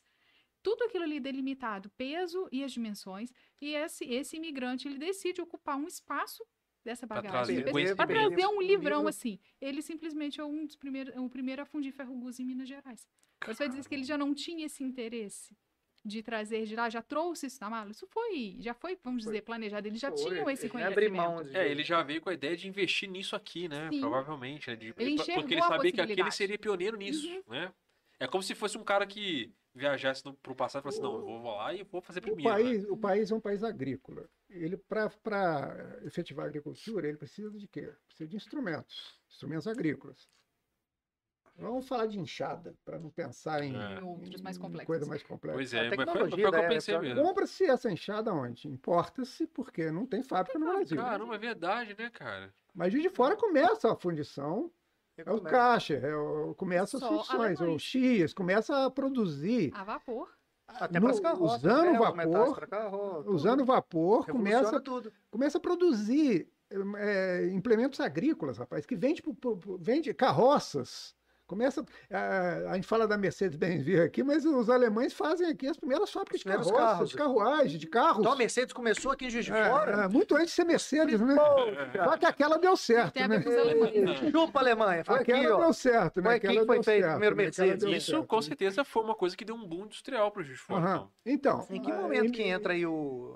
Se Não. é verdade. de- Em 1800, é porque é, hoje é, esses historiadores acadêmicos aí, eles só consideram o boom industrial a partir da eletricidade, quando o, o perguntar Bernardo. Mascarenhas faz aqui a primeira usina Ah, hidrelétrica, Deus. que é extraordinário. E foi a primeira mesmo da América É Latina a a primeira, primeira, primeira. Isso é uma história linda também. É, mas, na verdade, se nós voltarmos, de Fora pioneiro em tudo. se nós voltarmos 30 anos antes, Que 30 momento que anos deu antes- errado isso aqui. tri- gente. 30 Conta. anos antes, os imigrantes estão aqui já Por começando que, que o Bernardo Mascarenhas escolhe Juiz de Fora? O Bernardo, É, quando- é, também, o- o. Bernardo, o Bernardo se especializa lá na fazenda deles, lá em Curvelo, é daquela região ali de Curvelo. Ele com os irmãos e com ele, o pai, ca- cada filho que fazia 18 anos recebia uma bolada do pai, que era um fazendeiro rico. Falava, tá aqui um dinheiro para você fazer um empreendimento para você. Três irmãos, o Bernardo e mais dois, eles se unem para fazer uma primeira indústria de tecelagem. Que ele já está muito conhecedor, ele vai à Alemanha, vai aos Estados Unidos, existe vai até hoje. o Bernardo vai conhecer, então eles fundam a, a Cedro, a, a- a empresa Cedro, que é da família deles, lá. Só que o Bernardo queria fazer aqui. E os irmãos, como tem, são, são, precisa de 30%, de- só tinha 30% do capital. Mas os outros 60% do irmão, os outros 70% do irmão. Então, ele tinha um terço do capital, os outros irmãos tinham os outros, os outros dois terços. Os irmãos não concordam em vir para a Juiz de Fora. 20 anos, aí eles fazem lá, depois fazem uma segunda com outros irmãos e cunhado, que é a Cedro Cachoeira, depois se une. Hoje é uma grande indústria tecelagem Cedro, Cedro e Cachoeira, que é o nome original hoje da Até marca. hoje. Até É. hoje. Aham. É, 20 anos depois, o Mariano já juntou um bom Mariano dinheiro. não, Bernardo. Ou, desculpa, o Bernardo Mascarenhas já juntou um bom dinheiro. Já juntou um bom dinheiro. Então ele, ele chega aqui em 1888, quer dizer, 30 anos depois dos alemães já estarem aqui. trouxe uma lote. Ele vem aqui e já, e já com- compra o terreno ali onde é o Espaço Mascarenhas hoje para fazer a sua tecelagem, ainda pensando em tocar por vapor, como toda a indústria até então era tocada na cidade por vapor. Em 1870, nós já temos uns 180 estabelecimentos em Juiz de Fora. 1870. diz- ou, é, eu estou falando 18 anos antes do Bernardo chegar, Antes da energia elétrica. sem energia elétrica, tudo no vapor. Tudo no vapor. Tudo no vapor. O Pantaleone Arcuri, que é um imigrante italiano que chega, ele Que é já está com, né? tá com a empresa dele, fabricando azulejo, um monte de, fabricava um monte de coisa, geladeira, fabricava um monte de coisa, também no vapor. O Mariano chega, o Mariano, o Bernardo chega, o Bernardo Mascarenhas enxerga, a ele, conhece o Thomas Alva Edison, seis anos antes nos Estados Unidos, que estava Caramba, fazendo, as, seis anos antes tinha feito a experiência com a luz elétrica. Ele conhece, eles ficam amigos. Tanto assim que ele compra da Westinghouse essa, essa, essas primeiras turbinas e faz aqui a primeira usina hidrelétrica. A partir disso, é claro que com a eletricidade o boom é muito maior tudo mais. Mas então nós temos dois momentos eh, da indústria. O primeiro momento é o momento da, da imigração. Só de fábrica de cerveja eram dez. Nove né? mais famosas. Então, fora o outras. pioneirismo de cerveja de Juiz de Fora é muito É, antigo. muito né? antigo. É, a gente fala muito para o polo cervejeiro hoje, É. para a Unicerva. A com- primeira de Minas é fundada em Juiz de Fora, no bairro São Pedro. Olha só. A primeira, a primeira Que é a fábrica de cervejaria cerveja. Barbante. Ah, É cervejaria Tem a história até que tinha uma cervejaria lá na, no Lá Morro da. Glória, né? Essa, Não, Não, Morro da Glória do- não. Do, do, não. ali é da, dos do, do- padres lá e tal. Não, Exatamente. isso é no convento. Eu levei o Fantástico lá para visitar. Ah, é você que tá na matéria? É, eu que entreguei, eu que entreguei. Eu que entreguei lá os padres lá, eu falei, ó, cara, tem uma cerveja aqui. Eu perguntei primeiro o padre se podia, ó, padre, eu não estou querendo trazer, mas eu acho bacana, porque é uma tradição. Embora seja uma, uma cerveja com origem holandesa, porque os padres redentoristas holandeses é que fazem isso ali no- dentro do convento para consumo próprio, que é Hofbauer hoje e tal, mas a cerveja é uma cervejaria espetacular, né, na, na época. Então, mas é, é- é bom a gente conhecer essas coisas da história. Tudo isso a gente tem documentado. Que da hora. Tudo isso a gente tem documentado. Eu insisto em documentado para falar, não tirei de trás da orelha. Sim. Não né? é, não é historinha. furado, não é É. historinha, não é ponto de vista, não é nada disso, não, é polêmica, não é nada Não, disso. e aí cara. a gente entra, né, com esse crescimento todo, né, da cidade industrializando e tudo mais. E aí que eles decidem que foi o começo da conversa. Juiz de Fora precisa de um banco. Ah, Onde deve- é, porque agora tem fazer? muito dinheiro rolando na cidade, muita gente Exatamente. poderosa, né? Muita Agora gente vindo de fora também para comprar as Mas coisas. uma muito- coisa vai puxando a outra, né? grande. E muita né? coisa É. que era produzida aqui também era enviada para outras Nada é cidades por do. Brasil. É. Então, Juiz de Fora era a primeira economia, assim, de, de Minas Gerais. Isso no Brasil ela só perdia para São Paulo. Até 1930. Nessa época eu já perdia pra São Paulo? Só- é. Isso, É. só perdia só São perdia Era a Paulo. segunda cidade mais Caramba. industrial do Brasil. É, Tá até maluco. 1930. Essa que era a Manchester Mineira. Sim. É, ela, a primeira arrecadação de Minas, durante 80 anos. Essa época ela já Era a tinha apelido mais- de Manchester Mineira já? Sim, foi nessa época que ela recebeu ela recebe, né? É Ela também recebe. chamada de Barcelona de Barcelona de Minas. Atenas. de É, Minas isso, isso vem e- por causa dos europeus que estão vindo morar aqui, migraram pra cá? Por causa das fábricas. Não, vem por Que- é? causa da, da- da- do Do- perfil Que é industrial, né? da cidade. Ah, entendi. Mas um, um- um- um estado mineiro, onde você tem ou é mineração de ouro ou de diamante, ou então a cidade barroca, de plantio, a cidade agrícola, e você tem a única cidade industrial naquele momento, a única cidade industrial. É porque é realmente curioso, né? E Vocês falam um negócio que é verdade, que se a gente não para pra pensar nisso. O perfil das cidades é muito diferente de Juiz de Fora. O Juiz de Fora tá muito mais Minas parecido com a cidade do estilo São Paulo do que o estilo Ti- Ouro Preto, Tiradentes, né? É, é- é nisso que sem, que sem criar polêmica, eu, às vezes eu brinco, cutuco esse povo, tudo, mas eu, eu- eu- eu admiro bastante o trabalho da, da universidade, eu brinco bastante, mas não é nem polêmica, nem brigar, foi só mesmo para. Eu, eu gosto dessa sacudida, mas, gente, vamos pensar um pouquinho. É, é só uma questão de boa vontade, de examinarmos juntos. Vamos examinar juntos os documentos. Eu, estou, eu me disponho. Então, Eu isso não disponho. significa, quando a gente fala né, desse. É que o alemão é o super, dos super alemães. assumo de. E não significa que Não é tenha ficado só na mão deles. Não, mas, na lógico, verdade, não. partiu deles, até porque os alemães formam um primeiro, um primeiro núcleo, um primeiro grupo de imigrantes que chega em Juiz de Fora. Os italianos vão chegar depois, em 1880.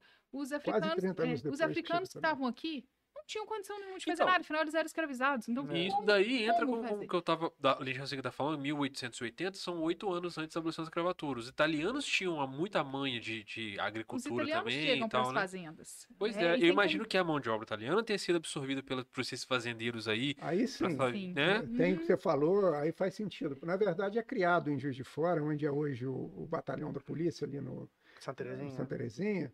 Ali foi criada uma hospedaria chamada Hospedaria Horta Barbosa, que na verdade era um espaço de triagem, onde os, os imigrantes italianos chegavam De trem. de trem, chegavam de trem, ficavam ali. A ideia era que eles ficassem poucos dias ali, e os fazendeiros de toda a região iam ali e contratavam e, e- e negociavam, Que essa é uma levavam. diferença. Os alemães, eles saem de lá com um contrato com a Companhia União Indústria. Eles já vêm com o trabalho. É o Mariano que manda um representante lá, contrata esse Contrata pessoal e traz para cá. Nesse caso, os italianos não. Claro, eles tinham a divulgação lá, eles ficavam sabendo, né, da zona da mata e tudo mais, mas eles viam muitas vezes era de maneira independente. Chegavam na hospedaria ali que eles conseguiam um emprego. Aí sim, vieram É, para substituir o, Deu na sorte, o né? braço. Sim. É, então, mas o que eu tô querendo dizer tem essa, essa discussão de Aham. alemão, italiano, não sei o quê. Mas é porque eu, eu, eu, nesse momento que o Juiz de Fora tá ascendendo como uma Manchester mineira industrial, o italiano tá vindo ainda com, a- com aquela coisa da mão de obra do, da agricultura e Uhum. tal, não sei o quê, Porque né? Juiz de Fora continua também com a Forte, agricultura. né? Sim, é, lógico, imagina. E não só, com agricultura, forte. não só com a agricultura, mas começa-se também na região de Santos Dumont, e Juiz de Fora ganha também, que é a questão da pecuária. É o leite, o queijo, começa tudo aqui na nossa região também. É uma história belíssima também, é uma outra história. Só que essa, eh, são fortunas que vão sendo amealhadas com trabalho. Como eu falei, não são barões que ficam no ócio, mas estão trabalhando e vão ficar ricos, porque trabalharam. E merecem esse. eh, E deram o riqueza. start, né? Foram É. eles que fizeram essa, essa estrutura toda começar, né? Temos, a, temos a, o recurso dos indústrias. Ah, outra coisa, o comércio também vai ficando forte, porque onde você junta pessoas, Agora, se Tem produto pra produzido, você tem que vender, tem né? que ter vender. Então, o varejo, o comércio começa. Então, nós, a gente fala de repente, então, se torna um polo comercial também extraordinário e que vai atrair, no início do século XX, só de uma cidade, 80 famílias de imigrantes sírios que, que, que dão, que, que são, que trazem uma contribuição belíssima para o comércio da cidade, que eles são assim donos do, do- da arte de comerciar, né? Se tem alguém que sabe comerciar, é o sírio, né? O, o, são- árabe. o árabe, eles descendem dos celtas, dos libaneses, né? Então, ele vem, os sírios e os, o- da Síria, que é, a gente fala sírio e libanês como se fosse uma coisa só, É, mas mas é, Produzindo São dois- lá, deixa que nós vem. É. é, Esse pessoal produz, deixa que a gente vem. Vamos. é, eles ocupam, eles ocupam. é, o, o comércio nasce na Praça da Estação, porque ali tem tudo chega pelo trem, né? Faz sentido, né? Tudo chega pelo trem. mesmo, né? Já pessoa filmes, pelo menos, são assim, né? consome. Próxima Só estação. que antes que a gente esqueça, quando o trem chega, quem é o primeiro presidente da, da companhia ferroviária? Mariano Procópio. Ah, vai lá.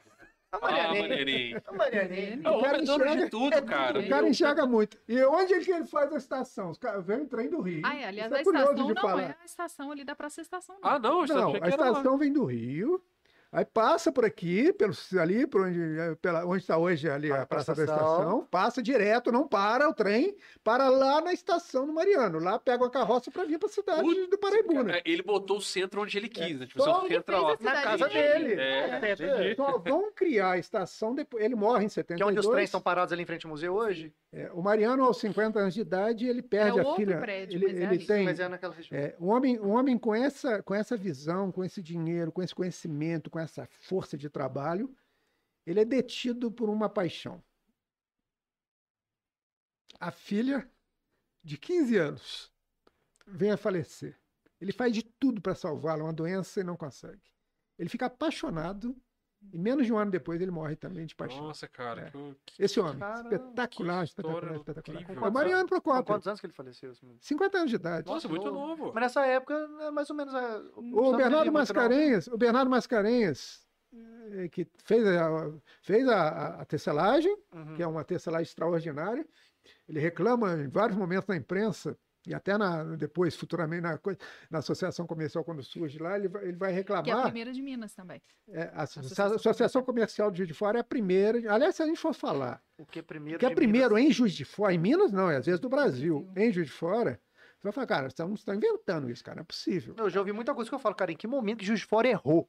É. Que era pra ser Não, o que é é- São Paulo. essa Juiz de Fora que vocês estão falando aí, é realmente, cara, é uma a cidade das mais pioneiras do país, cara. Que loucura. Cidade pioneira, por exemplo, é, o primeiro curtume industrial é um do Brasil. Poderíamos ter duas que é o São Paulo de Crambeck. Fora hoje. O primeiro curtume industrial do Brasil, que é o curtume Crambeck, Família alemã. família alemã, Que dá o nome à, à mata do Crambeck. é, É. eles eram os donos da Eles mata. moravam Ah, por isso tem aquele- ali aquela área toda. É, a grande parte que eles chamam de, de, de, Mata de nativa. mata nativa também, eu tenho fotos ali, tudo como pasto ainda, uma grande parte. Foram plantadas, né? A mata nativa foi plantada, né? Caraca, Não, é, acabou, mas eu não quero entrar- eu não quero entrar nessas polêmicas, não, Tem porque essa gente. anos depois mata, desse seu mentira. programa aqui, eu vou ser caçado nesse lá, eu vou me esconder. Não, a gente porque- quer polêmica aqui de. Bicho, Eu quero romantizando o Mata do Campo. Vamos ensinar o povo, tá aprendendo errado aí, é, ó. não, é porque Pô. uma parte é nativa, mas nem tudo é nativo, né? A mata do Carameque é nativa. Nós temos, eu tenho foto da família Carameque no alto dos morros ali, pasto, uma grande parte ainda não. Tem uma Tudo parte que é abertão. mata. Tem uma parte que é mata, claro, uma parte Porcentagem mata. 70, 30? Não sei porcentagem, não sei. Entendi. Não posso ser tão leviano de falar de porcentagem. 50%, o Betinho acabou de falar que 50% ele era O pasto. Diogo tem métrica pra tudo. O Diogo- 50% era É. pasto. Se ele tá doente, Foram plantadas 30% gripado hoje. 4.342 A árvores. fonte ali. é ele mesmo. Ah, é a fonte do Diogo. Ele, É ele Eu achei tá esses documentos quando eu dei uma É. ali no. lá na casa do Robertilho, É, achei. Lá atrás embaixo. Eu mandei um e-mail para casa dele com essas informações e lá eu vi. Foi uma viagem de imprimiu. entorpecentes que o Diogo fez com esses documentos aí, nessa viagem. Aí. Não, mas é bacana, né? A história, a história é muito legal, né? A história, assim, é rica, porque a gente fica apaixonado por Juiz de Fora. Então, mas aí, inclusive. Foi aí isso que eu te falei, que eu vi a palestra que, que não Não. tinha um texto que você tá Mas, falando né, aí, eu já fiquei doido. Aproveitando do boom aí, aí vem Aí, o aí, dinheiro, o banco. aí, aí, gente tá tá- aí tem dinheiro. Aí tem o, industri- o industrial que tem uma fortuna, fica guardando debaixo do colchão, Juntou nos dinheiro cofres. com dinheiro e com mais Não, ele dinheiro. guarda, ele guarda o dinheiro no bar do colchão, guarda nos cofres do escritório, da fazenda, guarda, né? Então tem o agricultor, que continua vendendo café, ganhando muito dinheiro. Sacos Tem o dinheiro, industrial, tem o comércio, tem o. é isso, pá, cara. Chovendo dinheiro e ninguém tinha onde guardar. Vamos fazer um banco em Juiz de Fora, lembrando que nós estamos falando de 1889, quando muitas, só as capitais brasileiras existiam banco. Você nasceu 100 anos É depois. porque você só tem banco hoje tem muito dinheiro É, correndo, né? Então, só tinha nas capitais os bancos. E mesmo assim, haviam capitais que não tinham bancos. Juiz de Fora, que Então, não aqui era capital, tinha mais dinheiro que as capitais. muito. E Podemos- elas. Podemos fazer só um parênteses Claro. história de capital? É, nessa época, Ouro Preto estava pequeno, como vai ser Ouro Preto continuar sendo a capital de Minas Gerais? Então, aventou-se a possibilidade, Minas precisa de uma nova capital. Qual é? A, Mentira, nossa- que Juiz de Fora seria a Juiz de capital Fora seria a capital de Minas. Gerais. Só que começa a acontecer uma briga, os jornais na época registram isso, uma Tudo briga política, entre né? Ouro Preto e Juiz de Fora, que era realmente uma questão assim, tipo, de implicância e porque são Bairrismo que não queria. Barrismo, bairrismo. é, não, não Eles ter pegaram a publicar, tem um pedaço no jornal que é muito interessante, que eles falam assim, como que essa cidade vai ser capital de Minas se eles não têm uma, uma universidade? Porque, Uma faculdade, Preto que Ouro tinha uma Preto já faculdade. tinha, FOP já, já? tinha faculdade, né? Caramba, Não era o. FOP, mas era, já Tinha tinha faculdade. faculdade. Vocês não sei se vocês não têm uma indústria. E aí, não, e eles respondem, nós não temos que nós mandamos nossos filhos para estudar na Europa. Ai, caraca, E foram por aí. Só, só assim. que maneiro, E cara. aí, como que eles, como que eles resolveram né, esse impasse? Então, vamos pegar um lugarejo chamado Curral del Rei e vamos, Que é Belo Horizonte. e é vamos, Horizonte hoje, e é. vamos projetar uma cidade. E aí essa se, se torna Foi Belo Horizonte, isso. foi, Foi criada, planejada. capital, claro. E aí você começa a ver, é, quando você vai pesquisando nos documentos e tudo mais, e vai vendo, é, quando eles começam a criar na década Começou de 30, decaída de eles começam na década de 30, o que eles fazem? Eles começam a criar aquela parte industrial que hoje é contagem, aquela região toda ali, e dão terra, de graça, dão um monte de vantagem para que as empresas, para que as saiam. acelerar. Pra Aí que- começa a, Aí deca- começa a Aí, aí a o derrotar pau de Juiz Juiz de de Fora vai Fora. dar errado. a questão Juiz de Fora. política, totalmente política, que Porque derrotou passa a Juiz ter de incêndio. Fora. Por quê? Porque por mais que eles fizessem, Juiz de Fora continuava sendo centro. Então ela não era de fato a capital, mas estava tudo O centralizado poder em tava Juiz todo aqui.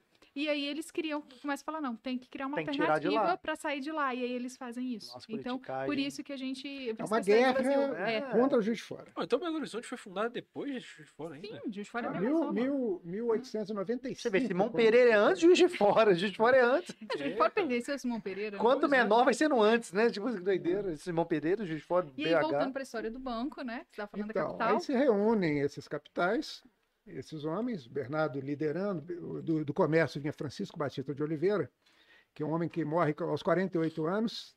Só para vocês saberem quem é esse comerciante. Que é isso que dá o nome à rua Batista. de é, que Oliveira. dá o ele é nome ao- fantástico. Esse camarada é o cara que cons- ele abre um escritório eh, particular dele na França para comercializar o café de Juiz de Fora. Na França. Caramba. Aí lá ele conhece uma escola de altos estudos comerciais e vem para cá e cria aqui a Academia de Comércio. Ele que constrói a Academia de Comércio. Para que o povo de Juiz de Fora pudesse ter um conhecimento comercial que era importantíssimo naquele momento, no contexto econômico da- mundial, o ca- o cara ser formado em Chama economia. Academia de Comércio, porque foi, foi criada para ensinar Claro, sobre comércio. claro. Sim, O Tipo, objetivo da Academia de Comércio. que chama Academia de Comércio. Qual, é, qual o objetivo, Apesar né? do nome ser isso, eu falei, mas É. devia ensinar Aham. comércio, não faz sentido. E ele faz mais uma coisa. Ele é um homem muito católico, o Be- o Batista de Oliveira, e com a passagem do século, né, em 1900, ele resolve, no alto da montanha mais alta, colocar um cruzeiro para comemorar a passagem do século. Não fica contente com o cruzeiro, manda fazer um projeto e faz o primeiro projeto, o primeiro, ou faz o primeiro, constrói o primeiro monumento de um Cristo ressuscitado com os Redentor. braços de um redentor abençoando uma cidade. 25 anos antes do Corcovado Isso do Rio de ia falar, Janeiro. mas antigo, né? Porque as pessoas Ah, vêm então é o aqui, Rio que copiou a gente? Foi. eles copiaram melhor, né? Mas copiaram. A ideia foi, né? Então sempre Maior. copiaram nós. Não, inclusive, os jornais registram, na época, um jornal muito conhecido de Juiz de Fora, né? Naquele momento era o Farol, era o nome do jornal.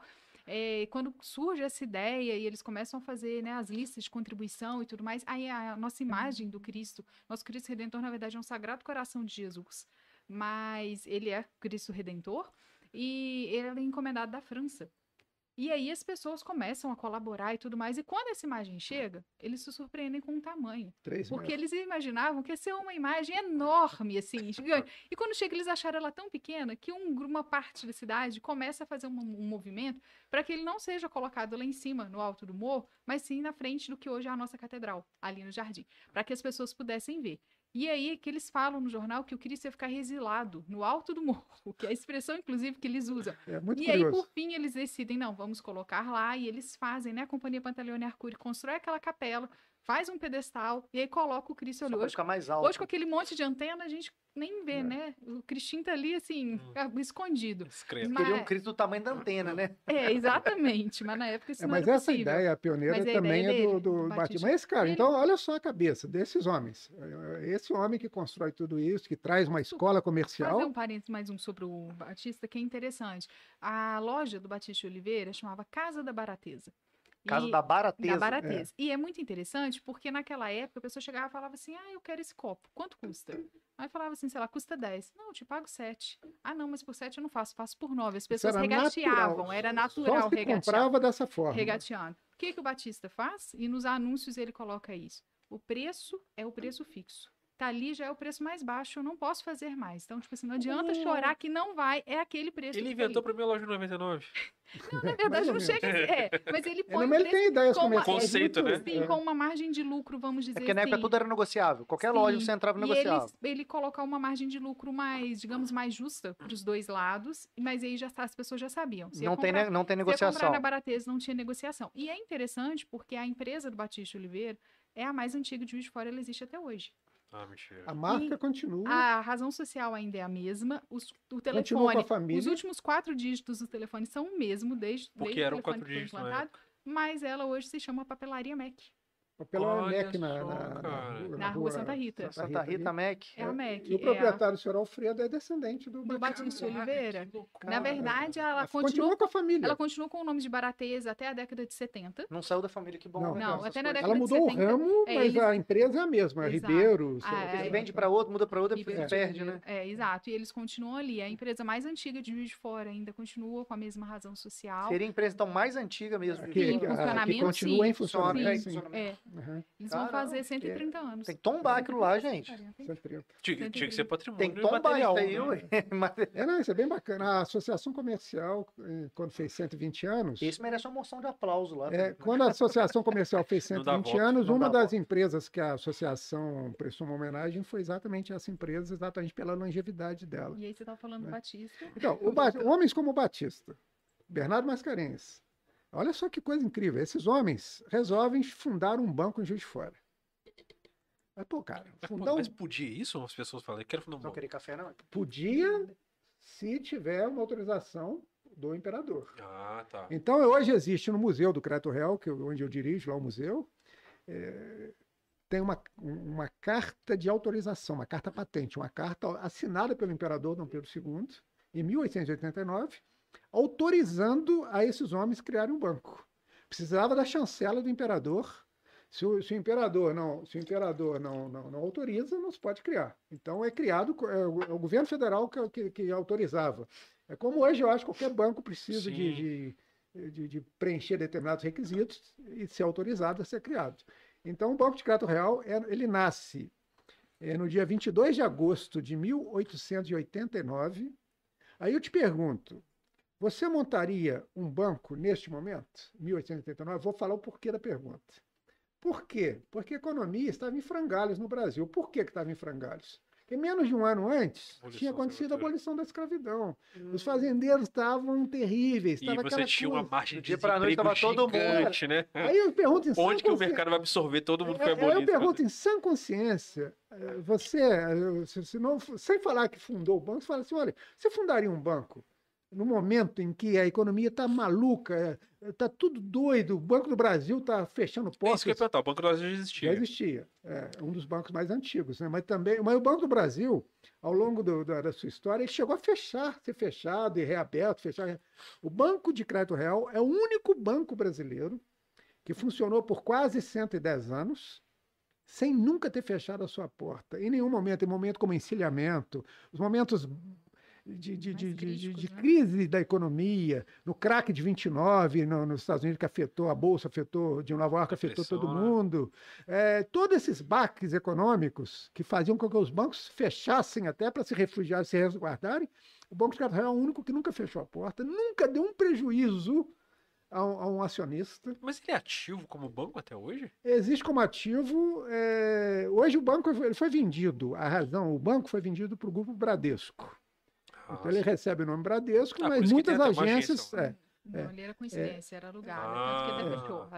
agência. É, é, ele alugava da gente ali o espaço. Mas aí é, uma- a, parte da- da- do, do Banco Capital ficou com o BDMG, que é o Banco do Governo, que administra ainda essa parte. A parte podre, quando ele foi privatizado, olha como é que o governador Azeredo vendeu. Falou: ó, a parte boa vocês compram a parte boa do banco. As dívidas, dívida trabalhista, esse rombo que tem, fica com o Estado para o Estado pagar. Ele vale 2 bilhões, vou vender por 200 milhões no leilão lá. Mas é um negócio assim. Então, quando o Itamar assumiu o governo que ele quis desfazer, é exatamente por isso. Porque eh, imagina um banco, cara, formado por. por, por olha a primeira diretoria: Barão de Montemário, Visconde de Montemário e Barão de Santa Helena. Eh, representando a agricultura, representando, repre- representando o café. do- dois homens extraordinários também em termos de, de, de, de gestão, assim. Ah, Bernardo Mascarenhas, da indústria. O, o Francisco Batista de Oliveira, Do comércio. do comércio. E precisava de um, de, um- de um- de um- de um- de um gerente comercial que tivesse o manejo. Um Eles chamam um, economista. um economista. O João Ribeiro de Oliveira e Souza é contratado. E esse cara depois se torna ministro da Economia no Brasil. Um dos, do- do- um dos presidentes o convida e ele se torna eh, um desses fundadores. Então, esses caras são a base. Ah, o banco funcionou primeiro na, na, na Avenida Rio Branco, um casarão onde é hoje o Fórum. Existe um casarão ali. Depois ele muda para a Rua Alfred, um outro casarão que depois se tornou Banco do Brasil, foi demolido e se tornou.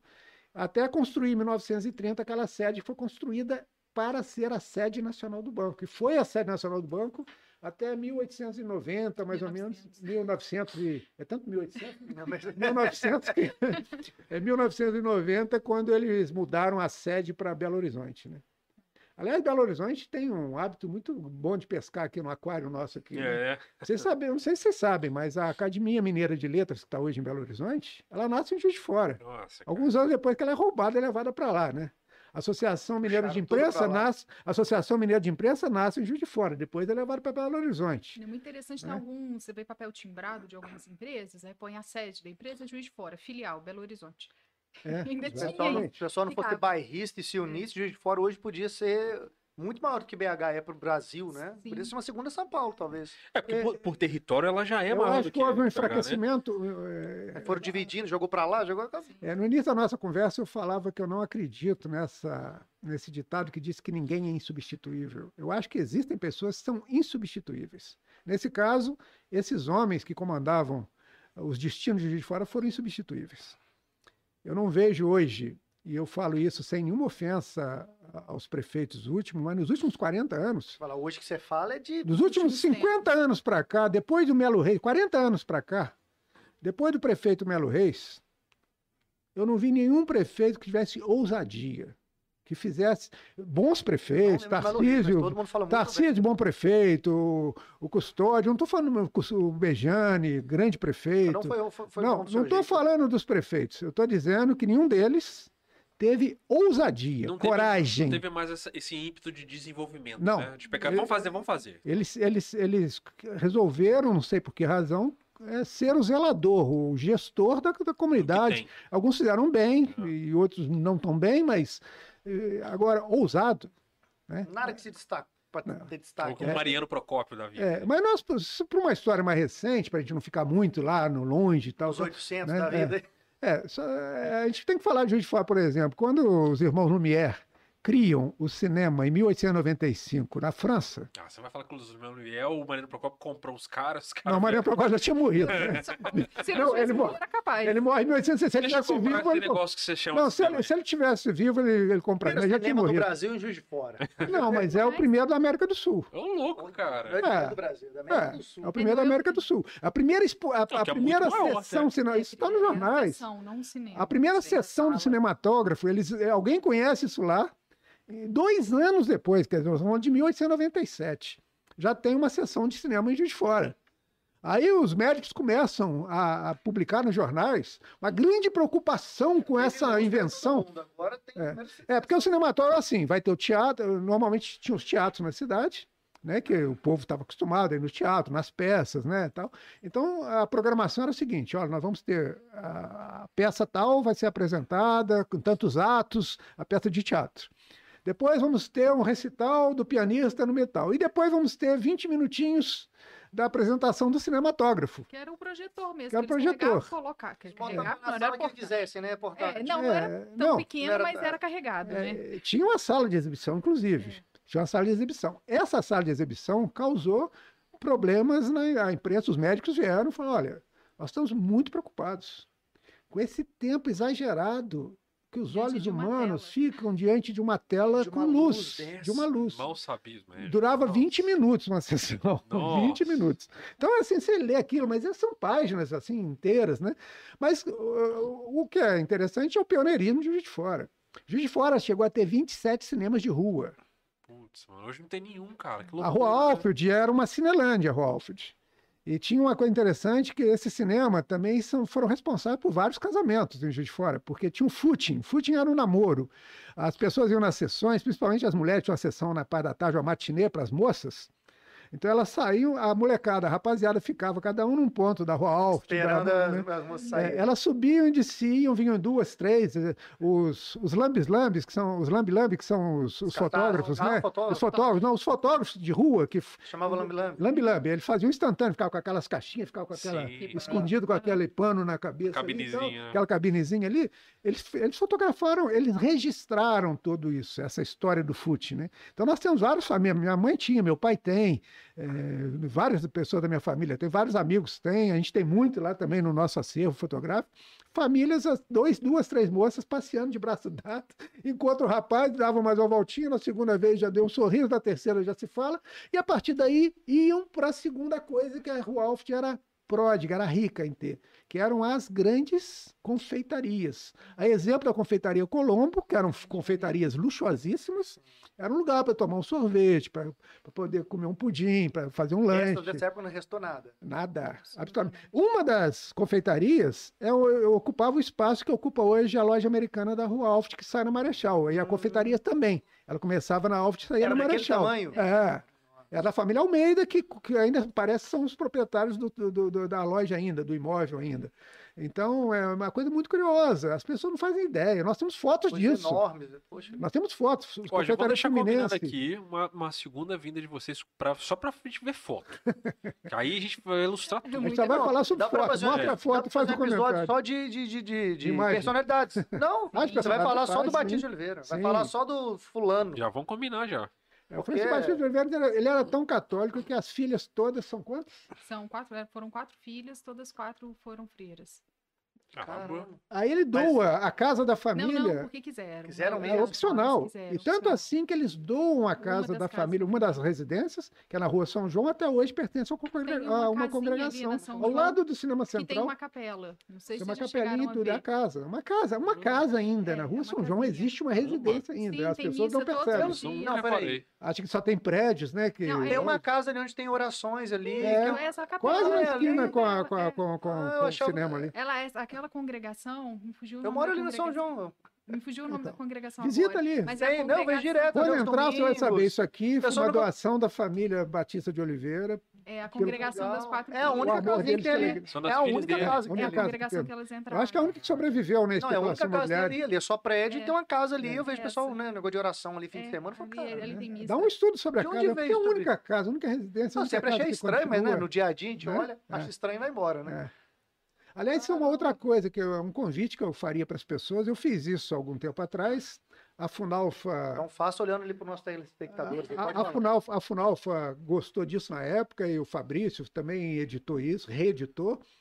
E é quando descermos nas ruas centrais da cidade, a gente olhar acima das marquises. Vocês vão ter uma surpresa. Vocês vão encontrar uma Juiz de Fora que vocês ainda não Eu, viram. eu tenho esse costume, eu, eu ando olhando para o alto. assim. É, que a maior parte das pessoas, a, a visão para na marquise, É. né? Não, hoje em dia tá pior, né? Que hoje em dia esse aqui. É, aí tá pior Hoje ainda. é. É, Hoje estão olhando para baixo. Tá Né? chão, é. Não, É, mas a minha sugestão é que. Você não vê nem é, chão, você só vê aqui assim mesmo. Comecem a encontrar, vão encontrar ainda remanescentes de uma arquitetura eu vejo europeia, muito, eclética, que a muito, cidade optou por isso num certo momento. Nesse momento do boom da cidade, a cidade se transforma. Nós falamos dos sírios, por exemplo, os sírios vêm, eles começam como mascates. É pegar uma linha, encher de mercadoria e sair viajando pelo trem. Tinha, dois, tinha du- du- duas, duas linhas férreas, né? tinha a Central do Brasil, né? E tinha a Leopoldina, que era uma Maria Fumaça. Essa entrava pela Zona da Mata, cidadezinhas, Piau, Rio Pomba, essa coisa toda. Nossa, Esses homens entravam nesse trem, esse- esses sírios, é, com, com essa malinha, e e, eram os mascates. E chegavam na cidade, eram únicas vezes forma, as pessoas ficavam esperando pela chegada do é mascate. a única forma de ter Vai trazendo produtos. novidades, produtos novos, e eles iam ao Rio, se abasteciam e tal. Co- conversamos com alguns que, que chegaram a fazer isso, já faleceram, da família Arbex, por exemplo, um dos últimos que a gente conseguiu, o Soalac também, a gente chegou a pegá-los Família já com os- Bex é, é de Sírios? Sírios, sim, sim. Todos vêm da cidade de Iabru, da mesma cidade, chama Iabru. Iabru. Iabroud. Iabroad. É, é com Y e Abroad, né? Que Sim, seria a escrita, né? Falei. É, eles vêm. E, e, na verdade, um ajuda o outro, né? Eles sempre foram muito patrícios, muito companheiros da, da- da- do, do- cara da sua etnia mesmo. É igual brasileiro apoiaram. também, chega na Europa lá, um vê É, o outro e... É, tem que ajudar, tem que ajudar. É natural que ajude, Aham. né? Mas interessante que eles guardavam, faziam sua economia, abriam a primeira portinha, depois da primeira portinha construía, eh, morava nos fundos. Depois comprava o quarteirão inteiro. Não, depois, depois, depois construíam o sobrado, que é para morar em cima, que é, ah, nós temos ainda alguns exemplares eh, arquitetônicos hoje na Rua Marechal Ah. e na Rua Alfield, que são ainda herança desse, desse, desse período, né? Onde eles constroem a- as suas casas. Isso é um povo admirável. É o, o pai do meu amigo é de origem síria, ali no, na, na Andradas, ali onde tem aqueles uns três prédios grandes ali, aquela região toda ali. É O Uhum. pai dele, o pai dele tinha herdado ali, ele falou que lembra na infância, o pai dele vendendo aquela região toda. É, é um povo extremamente grande, é um povo extremamente trabalhador e que conquistou com suor e tem umas histórias maravilhosas. Eles Nós- Contam que eles não tinham lugar para dormir. Aquele assim, edifício Abdala ali, ó. Sim, É, eles guardavam a economia realmente para abrir a loja. Quando abria a loja, não sobrava dinheiro para nada. Então, normalmente, o homem vinha solteiro e ficava aqui mascateando, juntava o dinheirinho, conseguia abrir a portinha, dormia em cima do balcão, porque não tinha onde dormir. Mas tinha a loja ali funcionando, Eu trabalhava, 24 trabalhava, horas, trabalhava. A vida do era botar a cabeça no E balcão e aí, trabalhava. ia, e Aí ia buscar, voltava na, na cidadezinha para buscar a esposa, buscava Quando tava tranquilo, noiva, quando já estava legal. Sim, casava lá, vinha pra cá, aí sim já tinha a casa, ou a casa em cima da loja, ou nos fundos, especialmente ali na Marechal, e ele ia constituindo a família e o negócio ia crescendo. É, tem a família Moquides, por exemplo, que cria a Pauliceia. Moquides, Moquides, é. Moquides. A Moquides. É interessante porque eles trazem para Juiz de Fora duas coisas que originalmente nascem com eles. Primeiro é o sistema de crediário, de vender com prestação, que não existia isso no, no- no- no comércio. Eles inauguram isso aqui, eles conhecem isso em São Paulo, eles têm uma loja lá e trazem para cá. Eu sou, eu sou João Moquides, que é o pai do Ronaldo, falecido Ronaldo, saudoso Ronaldo, da, da CDL. Ah, tá. É, o Ronaldo, o Ronaldo tinha orgulho de falar isso. E outra coisa que eles criam é o, credi o, o SPC. Oh. E começam com eles, eles fazem os primeiros cadastros. Essa ideia de se ter um cadastro Pra do jogar. cliente para poder se saber se eu posso vender ou não, se eu posso dar o crediário ou não. Começa com eles. Quando o, o SPC começa realmente, eles pegam toda essa parcela deles, mas a MOC desce é pioneira nisso, né? Caramba. Eles fazem. É, para você ter uma ideia, Então o SPC começou em Juiz de Fora. É.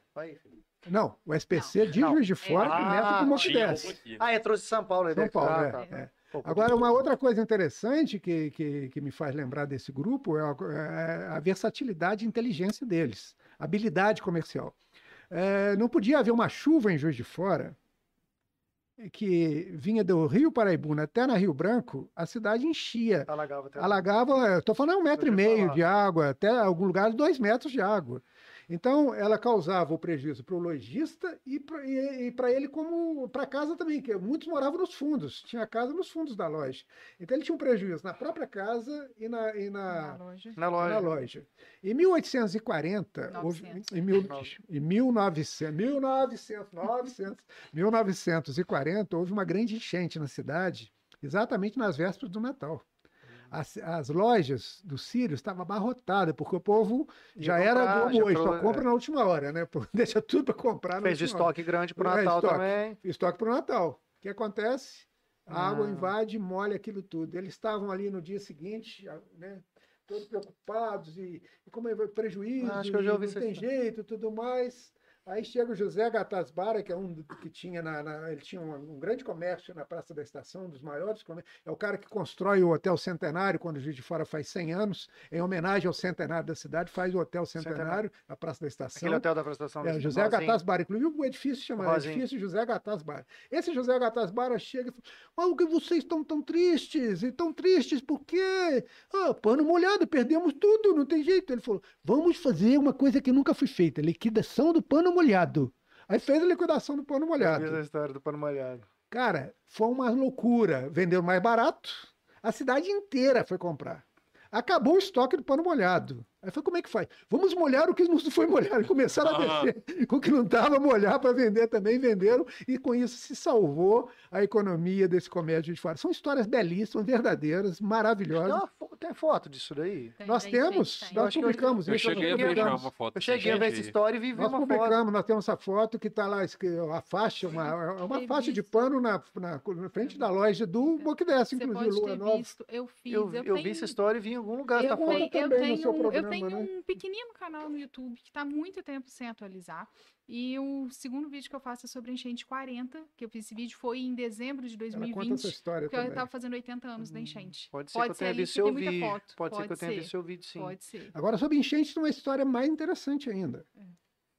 Em 1966, não falei 800. 900. Agora estamos no Você século tá XX. preso em 800. né? É, já chegamos no século XX. Sou tão fascinado pelo 1800 que eu, às vezes custa sair. Sabe? 1966, ah, haviam apenas dois partidos políticos no Brasil, Arena e MDB. MDB oposição, Arena o partido do governo militar que dois anos antes tinha saído de Juiz de Fora, do quartel-general de Juiz de Fora, para depor, para fazer a deposição do, do, do João Goulart no Rio de Janeiro, que era o presidente da República. Então, o que eles chamam de golpe, revolução, cada um chama do nome que queira, né?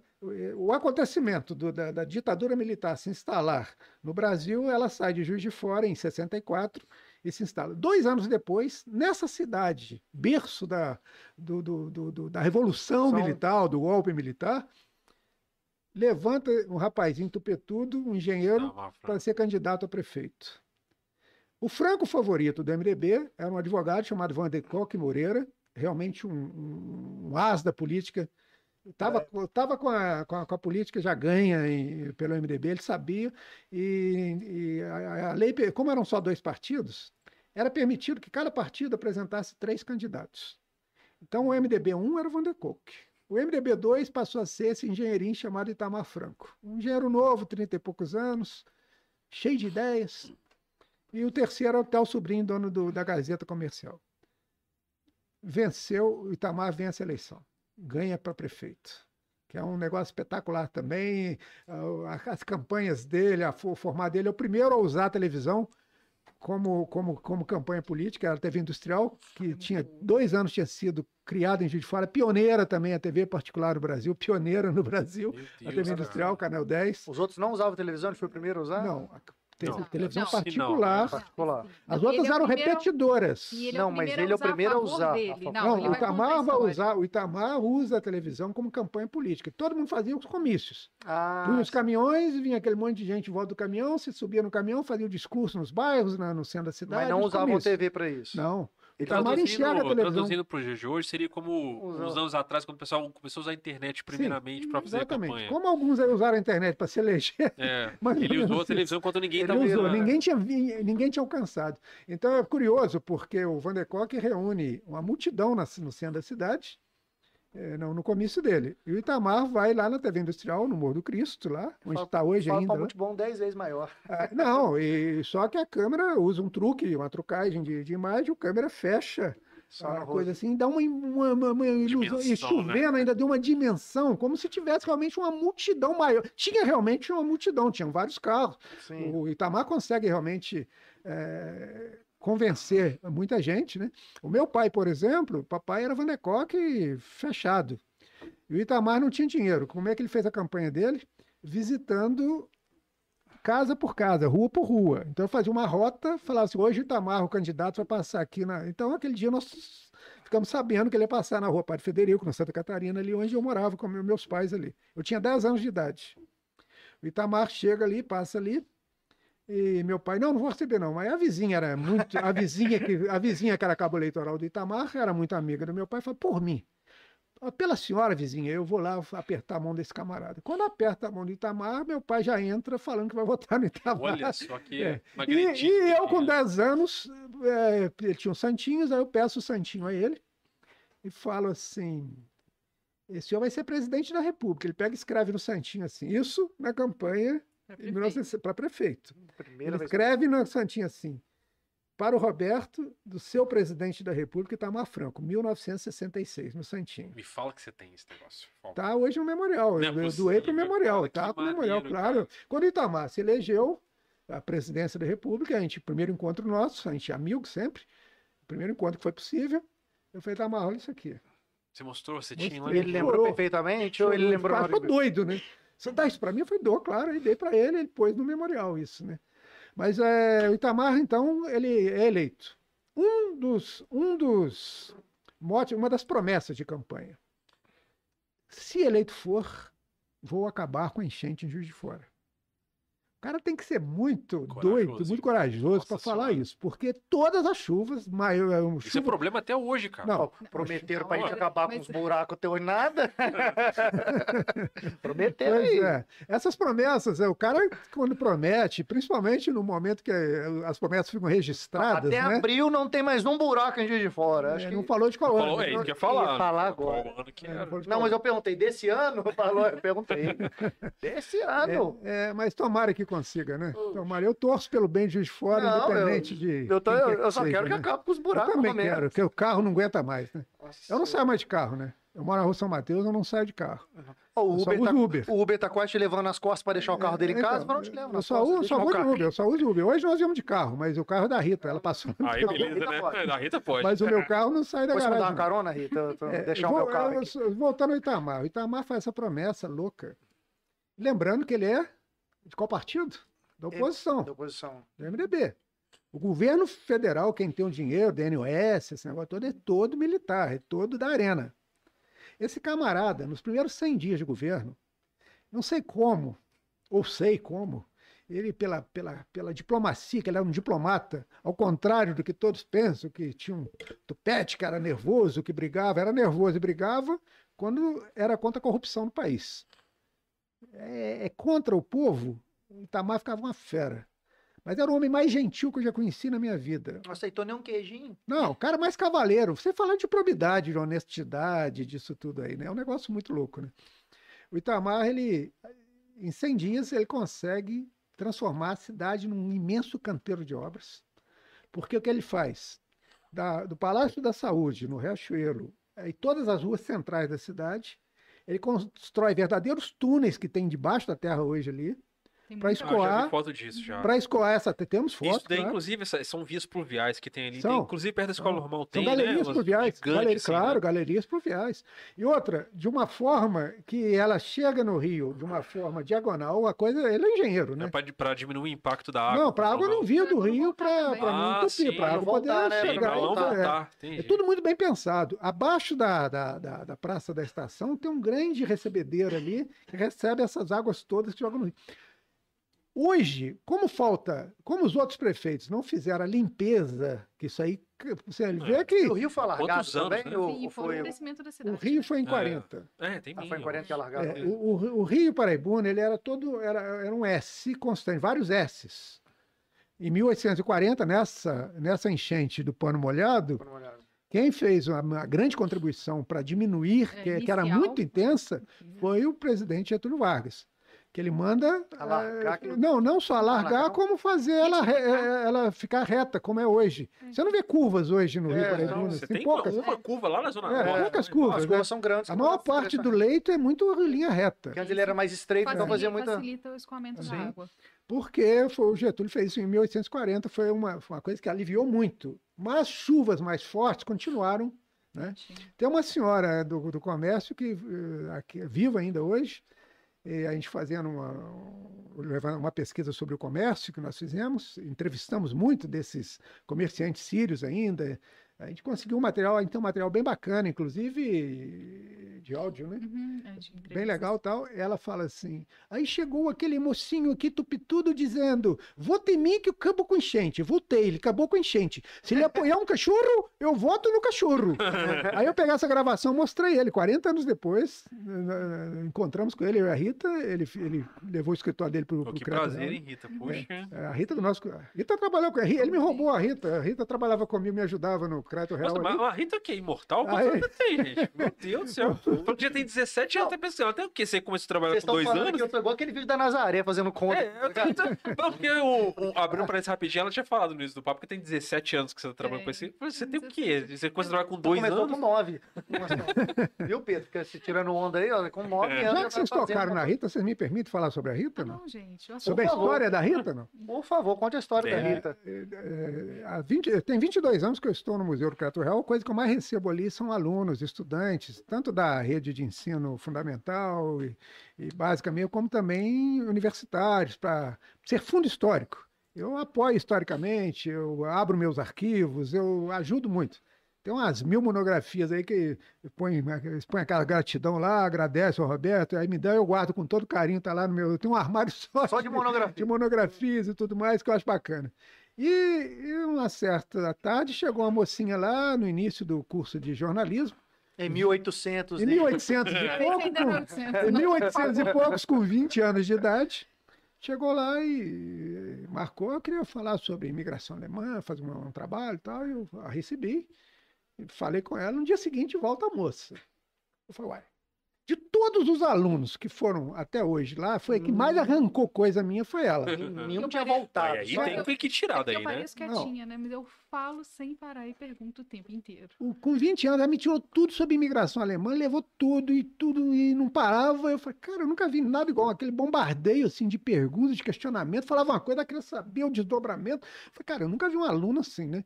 No dia seguinte, a minha secretária fala assim: ó, aqui, aquela moça voltou aqui. Eu falei, não é possível, aquela não. Cara, eu não tenho mais nada pra falar com ela, cara. Ela me levou tudo ontem. Ah, meu, Cobra aí, entrada então. pra ela. Ó, nessa mesa aí, você pode vir aí todo dia, fica aí. Aí Rita entrou, falei, o que foi? Faltou alguma coisa? Não, não, conta aquilo Você lá. não tá cobrou nenhuma mentoria pra ela, não? Hoje em dia, né? Hoje seria bom. Negoção. Pô, Ainda bem que tem- tem tempo isso. Estava enrolado, você paga uma mentoria aí. Cara, de- aí ela falou, não, é que o senhor falou assim, assim, me interessei por isso, me interessei. Eu falei, você se interessou mesmo? é?" Aí passou a voltar todos os dias, meia hora do meu dia ali, eu tinha que me dedicar àquela aluna que ia lá para saber de história. Porque ela economizou na Legal. mentoria, ela É. guardou pra viajar pra Europa. Não, mas eu consigo, eu consigo entender por quê, realmente, cara. Dá vontade de ficar extraindo coisa não parar mais, em um né? mês, em um mês, eu falei, você quer fazer um estágio aqui? Ela trabalha na CESA É, eu naquela trabalhava época, né? num, fazia um outro estágio. Ainda bem que você falou, porque eu já ia te pedir isso. Eu falei, você quer fazer um estágio aqui? Porque eh, vai ser útil para mim, uma pessoa que tem essa visão da história, que é interessado, né? E porque eu descobri que o grande segredo do cristianismo foi Jesus ter feito discipulado, discípulos. É o que faz o seu pensamento chegar dois mil anos depois. Propaga. Não tem internet, não tem televisão, não tem imprensa, mas É propaga. povo, é. Então, o discipulado é uma boa coisa. Só que você encontrar um discípulo hoje, você tem que procurar bem. E um discípulo, discípulo mesmo, que esteja a fim de ouvir, né? que esteja a fim de entender, que esteja a fim de eh, sentir essa emoção, Paixão, né? essa paixão, essa visão histórica. O que, que é a visão histórica? O que, que é você. Eles chamam, me chamam de um monte de coisa aí, de apelido, pejorativamente, a me chamar de guardião da história, pejorativamente. Mas eu gostei. Eu falei, que É, eu- bacana, eu maneiro. gostei do apelido, muito bom. É inveja. então, né, é, não, mas a inveja é boa, cara. Eu adoro esses negócios. Você já é hateado há muitos anos. Já antes de ter hate, você já era É, hateado. É, Em coisas. 1849, Em quando 1800 você começou o já era hate, já. Tem alguns que, alguns pseudo-historiadores que se elegeram, assim, Seus pseudo-historiadores. O sonho, o sonho da vida é ser o Roberto Dias. Cara, tem tanta coisa boa pra ser, vocês estão muito equivocados, cara, achando que uma boa coisa não é uma boa coisa. Tô avisando aqui publicamente, para amanhã. Vai aprender Vocês dancinha no vocês são minhas testemunhas que eu tô falando pra esses caras. Olha, não vale a pena. Entendeu? Vocês acham que vale não vale. Não, procura ser coisa melhor, porque é um equívoco, né? Os caras querem, entendeu? O cara repete até minha vírgula, entendeu? Assim, cara, pelo Ah, amor tá de vendo Deus. por que, que eu fiz questão de chamar Né? você, tá vendo? Não, Não, não, não, vou não. atrás desse homem aqui, o cara é um não, maluco não, brabo. Não, não, não. Isso parece prepotência, né? Mas não é não. Agora, deixa eu falar um negócio aqui, vamos pra um momento O conhecimento é paixão. todo mundo tá assistindo, quer não, tá mas esperando por esse só, só momento. te falar, a, a Rita não sabia. Ah, não que- acabou o Não, Rita, Rita, desculpa. não sabia o que era. A Rita Rita- vai Não, dar tá um. Não cinco acabou, não. Rita não sabia o que era alemão, né? De repente Eu tá não sou descendente, uma Não é coisa descendente, assim, não. Era não, alemão? não, Não, não. não sabia o que era a língua todo, alemã. Pô. Idioma alemão. De repente, a moça tá falando alemão, Apareceu lá falando alemão. tá lendo alemão. Outra coisa, eu, eu sempre digo que é, um um das, dois problemas na história, para a preservação da história. Um é você ter disposição de ir ao arquivo e descobrir essa documentação que tá, a história está adormecendo no- nos E é arquivos. documento manuscrito, lá do século É, XIX. esse que- essa é a 18. segunda vez, é, que ela nunca deixa eu falar primeiro, ela sempre é apressada, não deixa eu falar, mas é porque eu ia falar a seu favor isso. É manuscrito, esse é o segundo problema, é o manuscrito. Porque quanto mais antigo o documento, fica quase impossível de ler. Eu Fica um como é que tá os de anos. borra, né? é, só que ali existem, existem formatos de letra, ex- existe toda uma, uma técnica. uma técnica que você consegue ler. Eu leio razoavelmente bem e tudo mais, mas a Rita. Se uma isso- palavra passa pelo contexto, você consegue é, imaginar pela figura. é, é, às vezes não consegue, uma palavra não consegue, no, no, no contexto No- você no contexto, consegue. Você fala, só pode ser é, essa palavra. aí você vê que é, né? Mas assim, mas normalmente a gente consegue ler. Ler com fidelidade o Ler documento. corrido. Ler corrida, é, ler mesmo o documento. Uhum. Essa moça também, nesse quesito, me surpreendeu. Quando ela foi lá, eu falei, pô, daqui a pouquinho. Eu tava com dificuldade de ler. Primeiro que eu fiquei mais míope, vai ficando velho, vai ficando míope, velho, se não enxerga, né? Sei lá, míope não, não é miopia, né? Outra coisa. É, Astigmatismo, sei lá o que, que é lá. Que não... Eu sei que eu comecei a minha vista, não consegui ler mais. Eu nunca usei óculos para ler, mas eu acho que vou ter que usar, porque. Ela não, ela lê aquilo corriqueiramente. Pega aqueles, não é possível. Aí depois que ela lê, que ela fala, eu falo, não. Então pega documentos em alemão, né? Hoje, o arquivos, por exemplo, o arquivo da Diocese, tem muitos documentos dos alemães, e claro que um estagiário, um profissional do arquivo, não tem obrigação de ler aquilo. Primeiro que está Por manuscrito, segundo está manuscrito em alemão e às vezes mistura alemão, latim e português, na mesma coisa, principalmente padre, que houve uma invasão do latim na igreja, aquela coisa Hum, toda, teve momentos que ele só lançava em latim. Então, um momento é escrito em alemão, outro momento é Na escrito em página latim, seguinte é outra língua. Outra na vez, e às vezes é escrito os três ao mesmo tempo. mesmo Então tempo. você tem que entender isso. Né? Então, tudo isso requer dedicação, requer eh, paixão mesmo, Paixão como você mesmo, falou. Paixão. Isso aí Paixão. tem, tem Então, palavra, não. assim, eh, sabe aquele negócio da discípula que ultrapassa em anos-luz o mestre? É mais ou menos isso que a gente está vendo aqui. Tá bom, já parou de Então falar tá. de mim, eu já tô com vergonha. Que Não, só para Não, mas falar. dá pra ver, pô, você, você manja pra caramba e dá pra Não. ver. E é engraçado que assim, você é jornalista e onde é que você enveredou pra, pra história? Desde que eu nasci. Então, porque imagina se você tá falando que, que fazia Isso já estágio no missão, acesso, já veio eu com essa imagino que missão quando ele já. te convidou pra ser estagiário, você tem que falar, ai, graças a Deus, É, na verdade, quando eu fui, bem, já tá, né, o assunto era Conta outro lado, 172 conta anos outro de lado, história. Rita, conta Não, outro lado. Mas na verdade, eu sempre eu fiz uma redação na escola eh, quando voltei de férias. A gente visitou o Museu Nacional no Rio, aquele que pegou fogo. E eu voltei de lá fascinada com o museu. É a primeira lembrança que eu tenho de museu. Eu sei que eu já fui em outros antes, mas eu não lembro. É A primeira lembrança que eu tenho de museu. Voltei de lá fascinada e aí a redação era o que você quer ser quando o que você fez nas férias e depois outra redação, o que você quer ser quando crescer. E Quero fiz ser o Roberto Dili. mas a minha não me redação, conhecia, o que eu queria ser quando eu crescesse, eu sabia que eu queria encontrar coisas do passado. Então eu achava que eu tinha que ser arqueóloga. Ah, Porque criança, né? Não tem noção. Eu falei, eu quero ser arqueóloga e escritora. E foi o que eu escrevi aos oito anos de idade. Não Pra anos de necessariamente. idade falar um negócio Não desse. necessariamente para desenterrar osso de dinossauro, mas eu sabia que eu queria encontrar coisas do passado, porque eu fiquei encantada com o museu.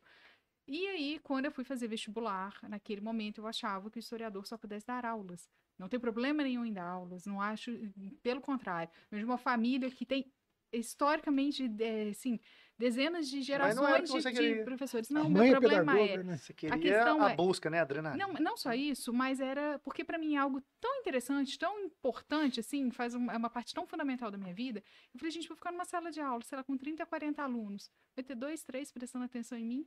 Eu vou ficar uma pessoa frustrada porque eu estou dividindo algo que é tão importante para mim com eles que de repente não estão interessados e eu vou ter que seguir uma metodologia, uma coisa ali, e eu não E é vou ruim ter quando a gente tem uma liberdade. paixão, quer falar com a pessoa, você assim, ah. Sim, e eu falei, eu vou ficar frustrada. E aí sim, eu fui fazer comunicação. Que foi no caso, você ficou feliz, mas ela chegou perguntando, você deve ter Sim, ficado. aí eu, fui né? fazer, aí eu fui fazer comunicação, né? Fui fazer jornalismo no FJF. E ali eu tive uma professora da Alemanha para dar um curso, um cursinho rápido. E quem escrevesse um texto ali, ela fosse selecionado, seria publicado lá na Alemanha. E aí eu falei assim, vou escrever sobre os alemães em Juiz de Fora. E aí, A Rita já conhecendo publicou algumas dois outras livros sobre a pessoas, e tudo mais. Aí me indicaram para conversar com o Roberto, eu fui fazer entrevista com ele, e aí desde então aí eu encontrei a fonte, vamos dizer assim, a fonte inicial, né, para me dar todas essas primeiras informações e a base depois para pesquisa. Porque tem um negócio que eu amo é ficar dentro de um arquivo pesquisando, mexendo com papel velho, assim, é, é o que realmente me Dá pra ver, alegra. fez um mochilão na Europa lá, pô, É o 20, que- é o que me 60 dias alegra. dentro de um. E é o que, assim, é realmente o que eu gosto de fazer. E aí, assim, na verdade, os jornalistas me consideram historiadora.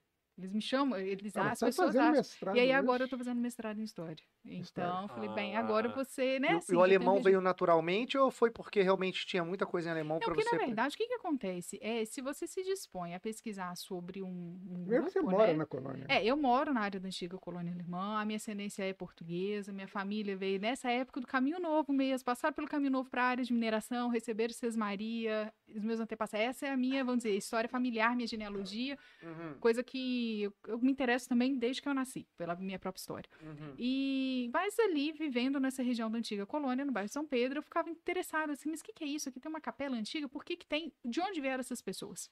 E aí, quando eu fui fazer esse trabalho para a faculdade, é que surgiu né, essa, essa possibilidade que eu comecei a pesquisar. Isso ficava me incomodando. Eu falava assim, gente, nós estamos falando de um pessoal que veio da Alemanha, mas quem foi para a Alemanha para ver o que, que tem de documento lá sobre eles? Eu, por exemplo, se eu hoje eu mudo, sei lá, para a Inglaterra, e alguém quer pesquisar depois um futuro sobre Rita Couto, vai ter que vir no Brasil e Minas Gerais para tentar encontrar meu rastro aqui. Né? Isso é uma coisa muito natural. Assim, pelo menos me parece muito natural. E até então, ninguém tinha feito esse caminho inverso de ir para lá. O que tinha acontecido eram descendentes que tinham ido lá para conhecer a cidadezinha de origem da família, esse tipo de coisa. Mas para pesquisar sobre o grupo como um todo, talvez exatamente porque eu não descendo de nenhum deles, eu tenho esse interesse pelo todo. Então eu fui e falei assim: bem, como que eu vou saber? Tem que Se vocês aprender terem alemão. uma ideia da, de quem é Rita, A gente- Quem é ela Rita? chega... Não, Roberto- Quem é a Rita por Roberto Dias? Ai, meu Não, né, no caso pesquisadora que eu falo, nesse, né, a pesquisadora Rita, né? Ela chega na, na, na, na- na Áustria, no Tirol, e vai para o arquivo. Chega lá, eles avisam ela, olha, você tem que você tem que fazer São cheios de protocolo. eh, os caras cheio de regras, né? Você tem que fazer o pedido do documento que você quer ver, 15 dias depois você. Ela falou, cara, eu saí lá do Brasil. Tem dinheiro para ficar aqui 15 dias? Não, eu quero vir agora, eu vim para.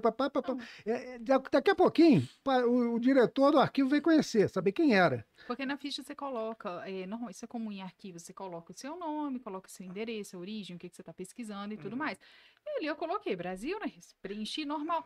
Ela conseguiu convencer o austríaco, que não muda nada dos seus paradigmas ali, ela conseguiu mudar. Ele veio lá de dentro e falou assim: Eu quero ver quem que é essa pessoa do Brasil que está pesquisando um tanto de coisa que eu tô vendo que não é genealogia. Você tá quebrou as pesquisando regras do antepassado." arquivo, você deu tudo que queria Ele ver. fez as cópias, tinha prazo para fazer as cópias, tudo, ele te manda pelo correio. Eu falei, não, não vai chegar no Brasil nunca. Não, não Precisa quero, não agora, quero, não quero. Ficou Então, dois não, dias lá, e não dois tinha dias. isso de, de- e não tinha isso de mandar pela internet. Dominou o não arquivo dois dias, mandar. imagina os Que ano caras, né? Esse, essa aí foi em 2015. E aí não tinha, eles não mandavam online, era cheio de, de, de coisa. Aí ele, por fim, aí eles falaram assim: não, tá bom, a gente vai chamar o fulano de tal lá, que era o representante.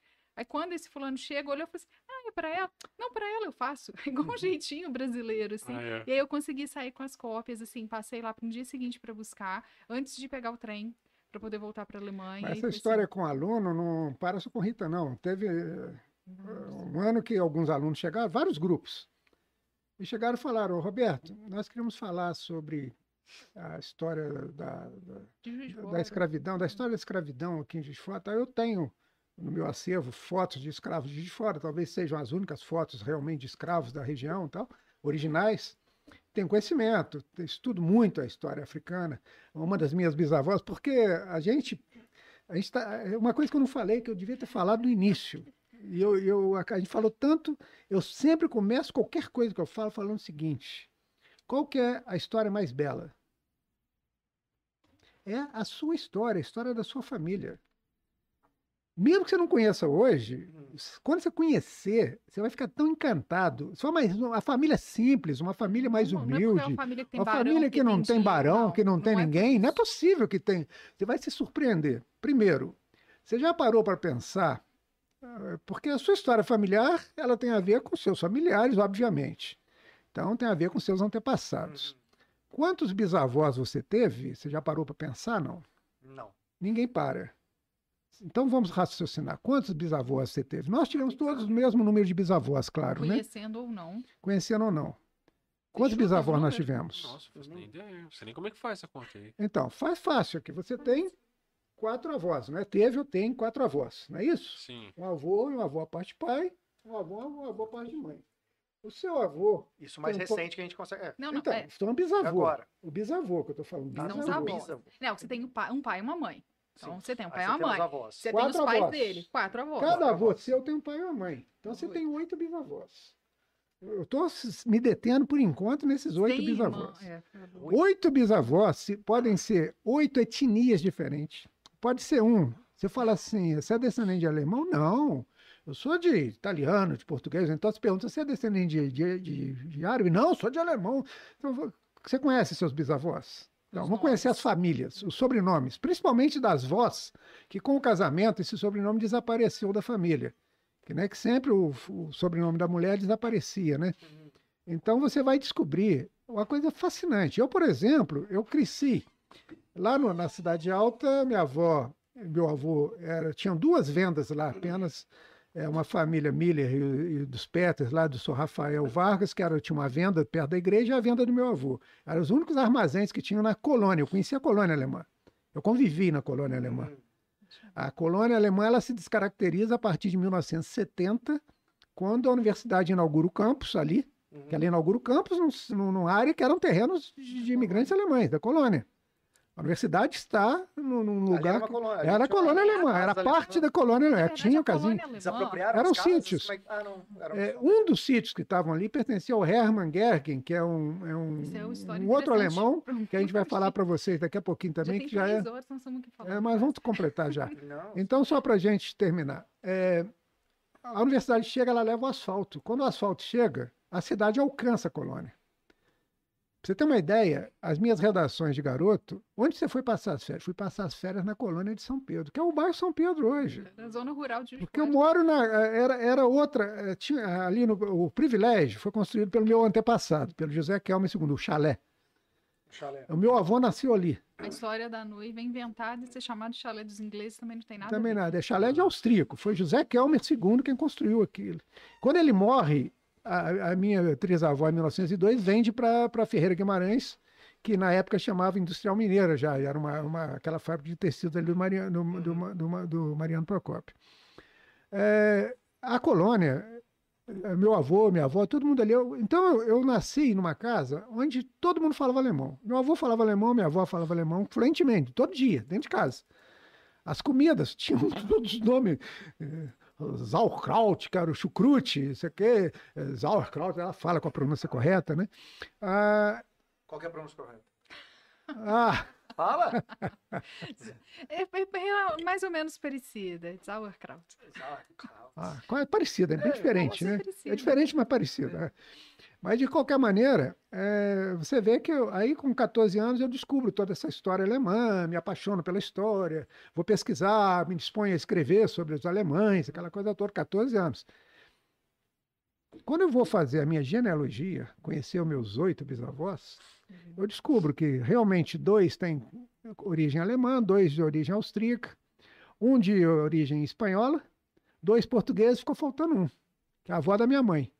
Mamãe é uma brancona daquelas brancas, assim, igual leite, dos olhos azuis, assim, aquelas coisa assim fantástica.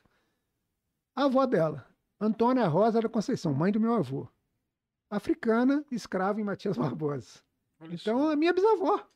Então, o alemão tem uma bisavó escrava, tem um bisavô, dois bisavôs portugueses, tem um bisavô espanhol, além dessa alemãozada e, e, e austríacos que tem por aí. A minha Então- avó era índia, Então, a, a mãe dela era, era índia de aldeia, chegou a ser de aldeia, e a minha avó, que é filha dela, que era de aldeia, casou com, com, com, com um africano, mas que era italiano, que veio pra cá. então se, se você se impactou em saber que você teve oito. Isso é só que eu sei da, da minha avó. Então, se você, De um lado. de um, é, só de um. eu, é. eu- eu- pelo que eu vi aqui, você impactou na hora que eu falei que você teve oito bisavós, oito sobrenomes diferentes, às vezes oito origens É. Já vou diferentes. começar a pesquisar, diferentes. vou te, Então, vou te bacana. procurar lá depois, que Então- a gente vai começar. Então, os- Rita, me aguarde. Vamos pensar uma geração antes, que a gente chama de tataravô, que na verdade o nome certo seria trisavô, a gente chama de tataravô, todo mundo chama de tataravô. Ah, mas tem um tri. É, o o tri. 24. Tata é o tri. É, é igual, é igual, é é igual a Copa verdade. do Mundo. É, É igual a Copa do. Mundo. O Tato vem de. Pentavô, O Tata é o tri. É o tetra, mas não, não, é o tátara é o tri. Não, o tátara é o tri, Ah, todo mundo chama é de tri. tátara. Você fala três vezes. É que a gente É o fala... tátara, tataravô é como se fosse trisavô. Na é. verdade, a nomenclatura certa Quantos seria são? trisavô. Quantos são? Isso é uma progressão São geométrica. 16. uma Nossa. pista. São 16. Se a gente for no pentavô, no tetravô que você falou, tri- são 32 pessoas. São Nossa. 32 pessoas, 16 casais, o tetravô, né? um casal apenas que não tivesse se unido, casado, juntado, amigado, sei lá o que, que Um aconteceu lá. imigrante que decide não entrar no barco e fica lá no país de Um, origem. um desses coisa. 32, você não existe. Eu estou falando geneticamente, estou falando fisicamente. Eu não estou falando nada espiritualmente, nem. Uhum, nem- tô falando- Com a matemática, fisicamente. Não vem, não tem esse que não, tem. Ah, não, vou te interrompe um, Vai uma corrente que você não existe.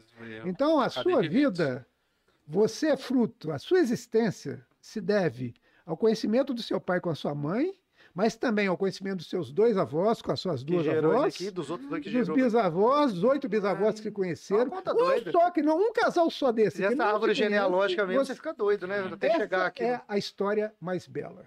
Muito legal. De toda essa história que a gente falou, essa é a história mais bela. É a história mais fascinante.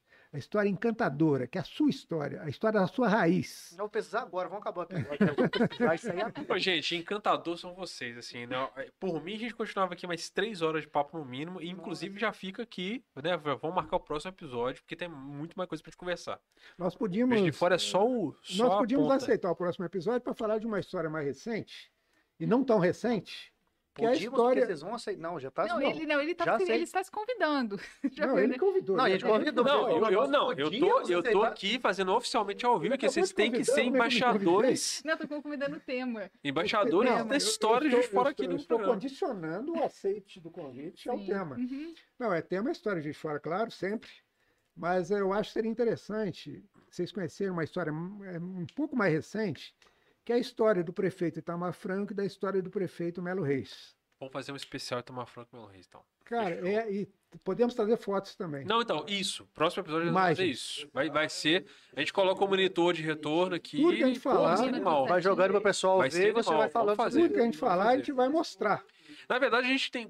Esse é um episódio que a gente tem que fazer, mas acho que a gente poderia fazer Juiz de Fora, parte 2, século XX. Porque Século gente. XX, sim, perfeito. Dos anos 1800 e qualquer coisa, a gente. Né? Agora a gente podia destrinchar. Fazer as temporadas aqui. É. As pessoas vão ao, ao- chamam, de- chamam a praça municipal. Como é que nós chamamos a praça principal, a praça municipal? Como é que ela chama? Praça, Praça Municipal. É. a nossa praça municipal. Nossa Parque praça, Alfred? Parque Alfred. Ah, tá. Agora é parque por quê? Pois é, né? Cenas do próximo capítulo. É. Olha, pro próximo. Vai um gancho aí. Klang? Vamos conhecer como foi feito o Parque Alfred. Por que foi chama feito? Parque Alfred? Por que, que chama parque e Quem não praça? foi? Sendo que não tem Foi. nada de. pa- É uma praça, Quem né? foi o Alfred do parque? É, quem é o de que dá o nome ao parque, que não, Que não é, é o mesmo Ralph da que dá o rua. nome à rua. É, quem construiu aquele prédio da Câmara Municipal, como foi construído, tem coisas tem- maravilhosas. Não, dá pra separar em vários. É, não, nós vamos A fazer. história religiosa que está ao, a história religiosa que está ao redor do Parque Alves, sem falar da história religiosa da cidade, a história religiosa que está porque quando os imigrantes alemães chegam, já causa o primeiro problema, porque 50% são luteranos. É a primeira vez que a cidade assiste a entrada de protestante nesse número grande de, de- dizem oralmente aí que o, o- o vigário Tiago Mendes Ribeiro, que era um negro, a gente tem uma foto dele bem calvo, diz que ele, dizem as, As boas línguas? as boas línguas que ele tinha uma intolerância muito grande com esses demônios louros que eram os protestantes louros. né? É muito curioso isso, porque a, a igreja oficial é a igreja católica, a igreja do Império, inclusive. Então, quando saiu, o Mariano arranja um compromisso de, olha, nós vamos permitir construir uma casa de oração que não tenha formato de igreja, porque a igreja é católica. Então, aí foi Tem que ser feito uma... diferente. Aí que surgiu esse projeto também diferente de, de, de, de templo deles. É, a igreja luterana, na verdade, ela tem um- uma casa de oração bacana, mas depois faz um templo Não, também, depois, né? na verdade, depois que a República é proclamada, essa, vamos É, dizer, essa acaba exigência isso. acaba porque o Estado passa a ser laico. É. Então há essa separação, Corta. então as igrejas, as outras, vamos dizer assim, as Mas tem uma outras história religiões bacana. podem E ir. Mas tem uma história curiosa do século XX, que é, é, ali na- no Parque Alves nós temos de um lado uma igreja metodista Foi verdade. e do outro lado nós temos uma igreja católica, Ah, São Sebastião. São Sebastião. Quando os luteranos chegaram, apesar dessa intolerância do vigário aí ser é, é, folclórica, né? Aham. não teve essa, essa, essa briga, essa perseguição. Eles, eles viviam. Até porque os alemães católicos A, re- a casavam com. reforma aconteceu na, na Alemanha, já tinha acontecido há Muito tempo. né? centenas de anos. É, Que demora a reverberar Não, aqui. havia uma tolerância muito natural entre eles, entre os luteranos e os católicos. Os luteranos não tiveram essa. Mas os metodistas, os americanos que chegam e se, chegam ali naquela esquina da Marechal com, com a Santo Antônio, ocupam aquele espaço, eles são começam uma agressividade muito grande, tanto deles em relação aos católicos, quanto dos católicos em relação a eles. Isso a gente vai contar também. Isso aí. O desfecho é inédito. Não, espetacular. então já, já vai, já vai ficar Tá pré-agendado bom? aqui, nós vamos resolver. Então você que vai definir os, os episódios É, aí. vou deixar lá, a gente, a gente só vai a gente vai falar, você pode vir dia tal, qual vai ser o episódio? Vai ser sobre isso. Ó, e vou deixar aqui ó, o gancho que todo mundo quer saber. Eu vou deixar. No próximo episódio, o Roberto Dille e a Rita vão falar por que, por que tem essa ligação aqui, o carioquês do Juiz de Fora. Roberto Dille Fica pro próximo episódio. Rita pra- Dille. Que Nós-.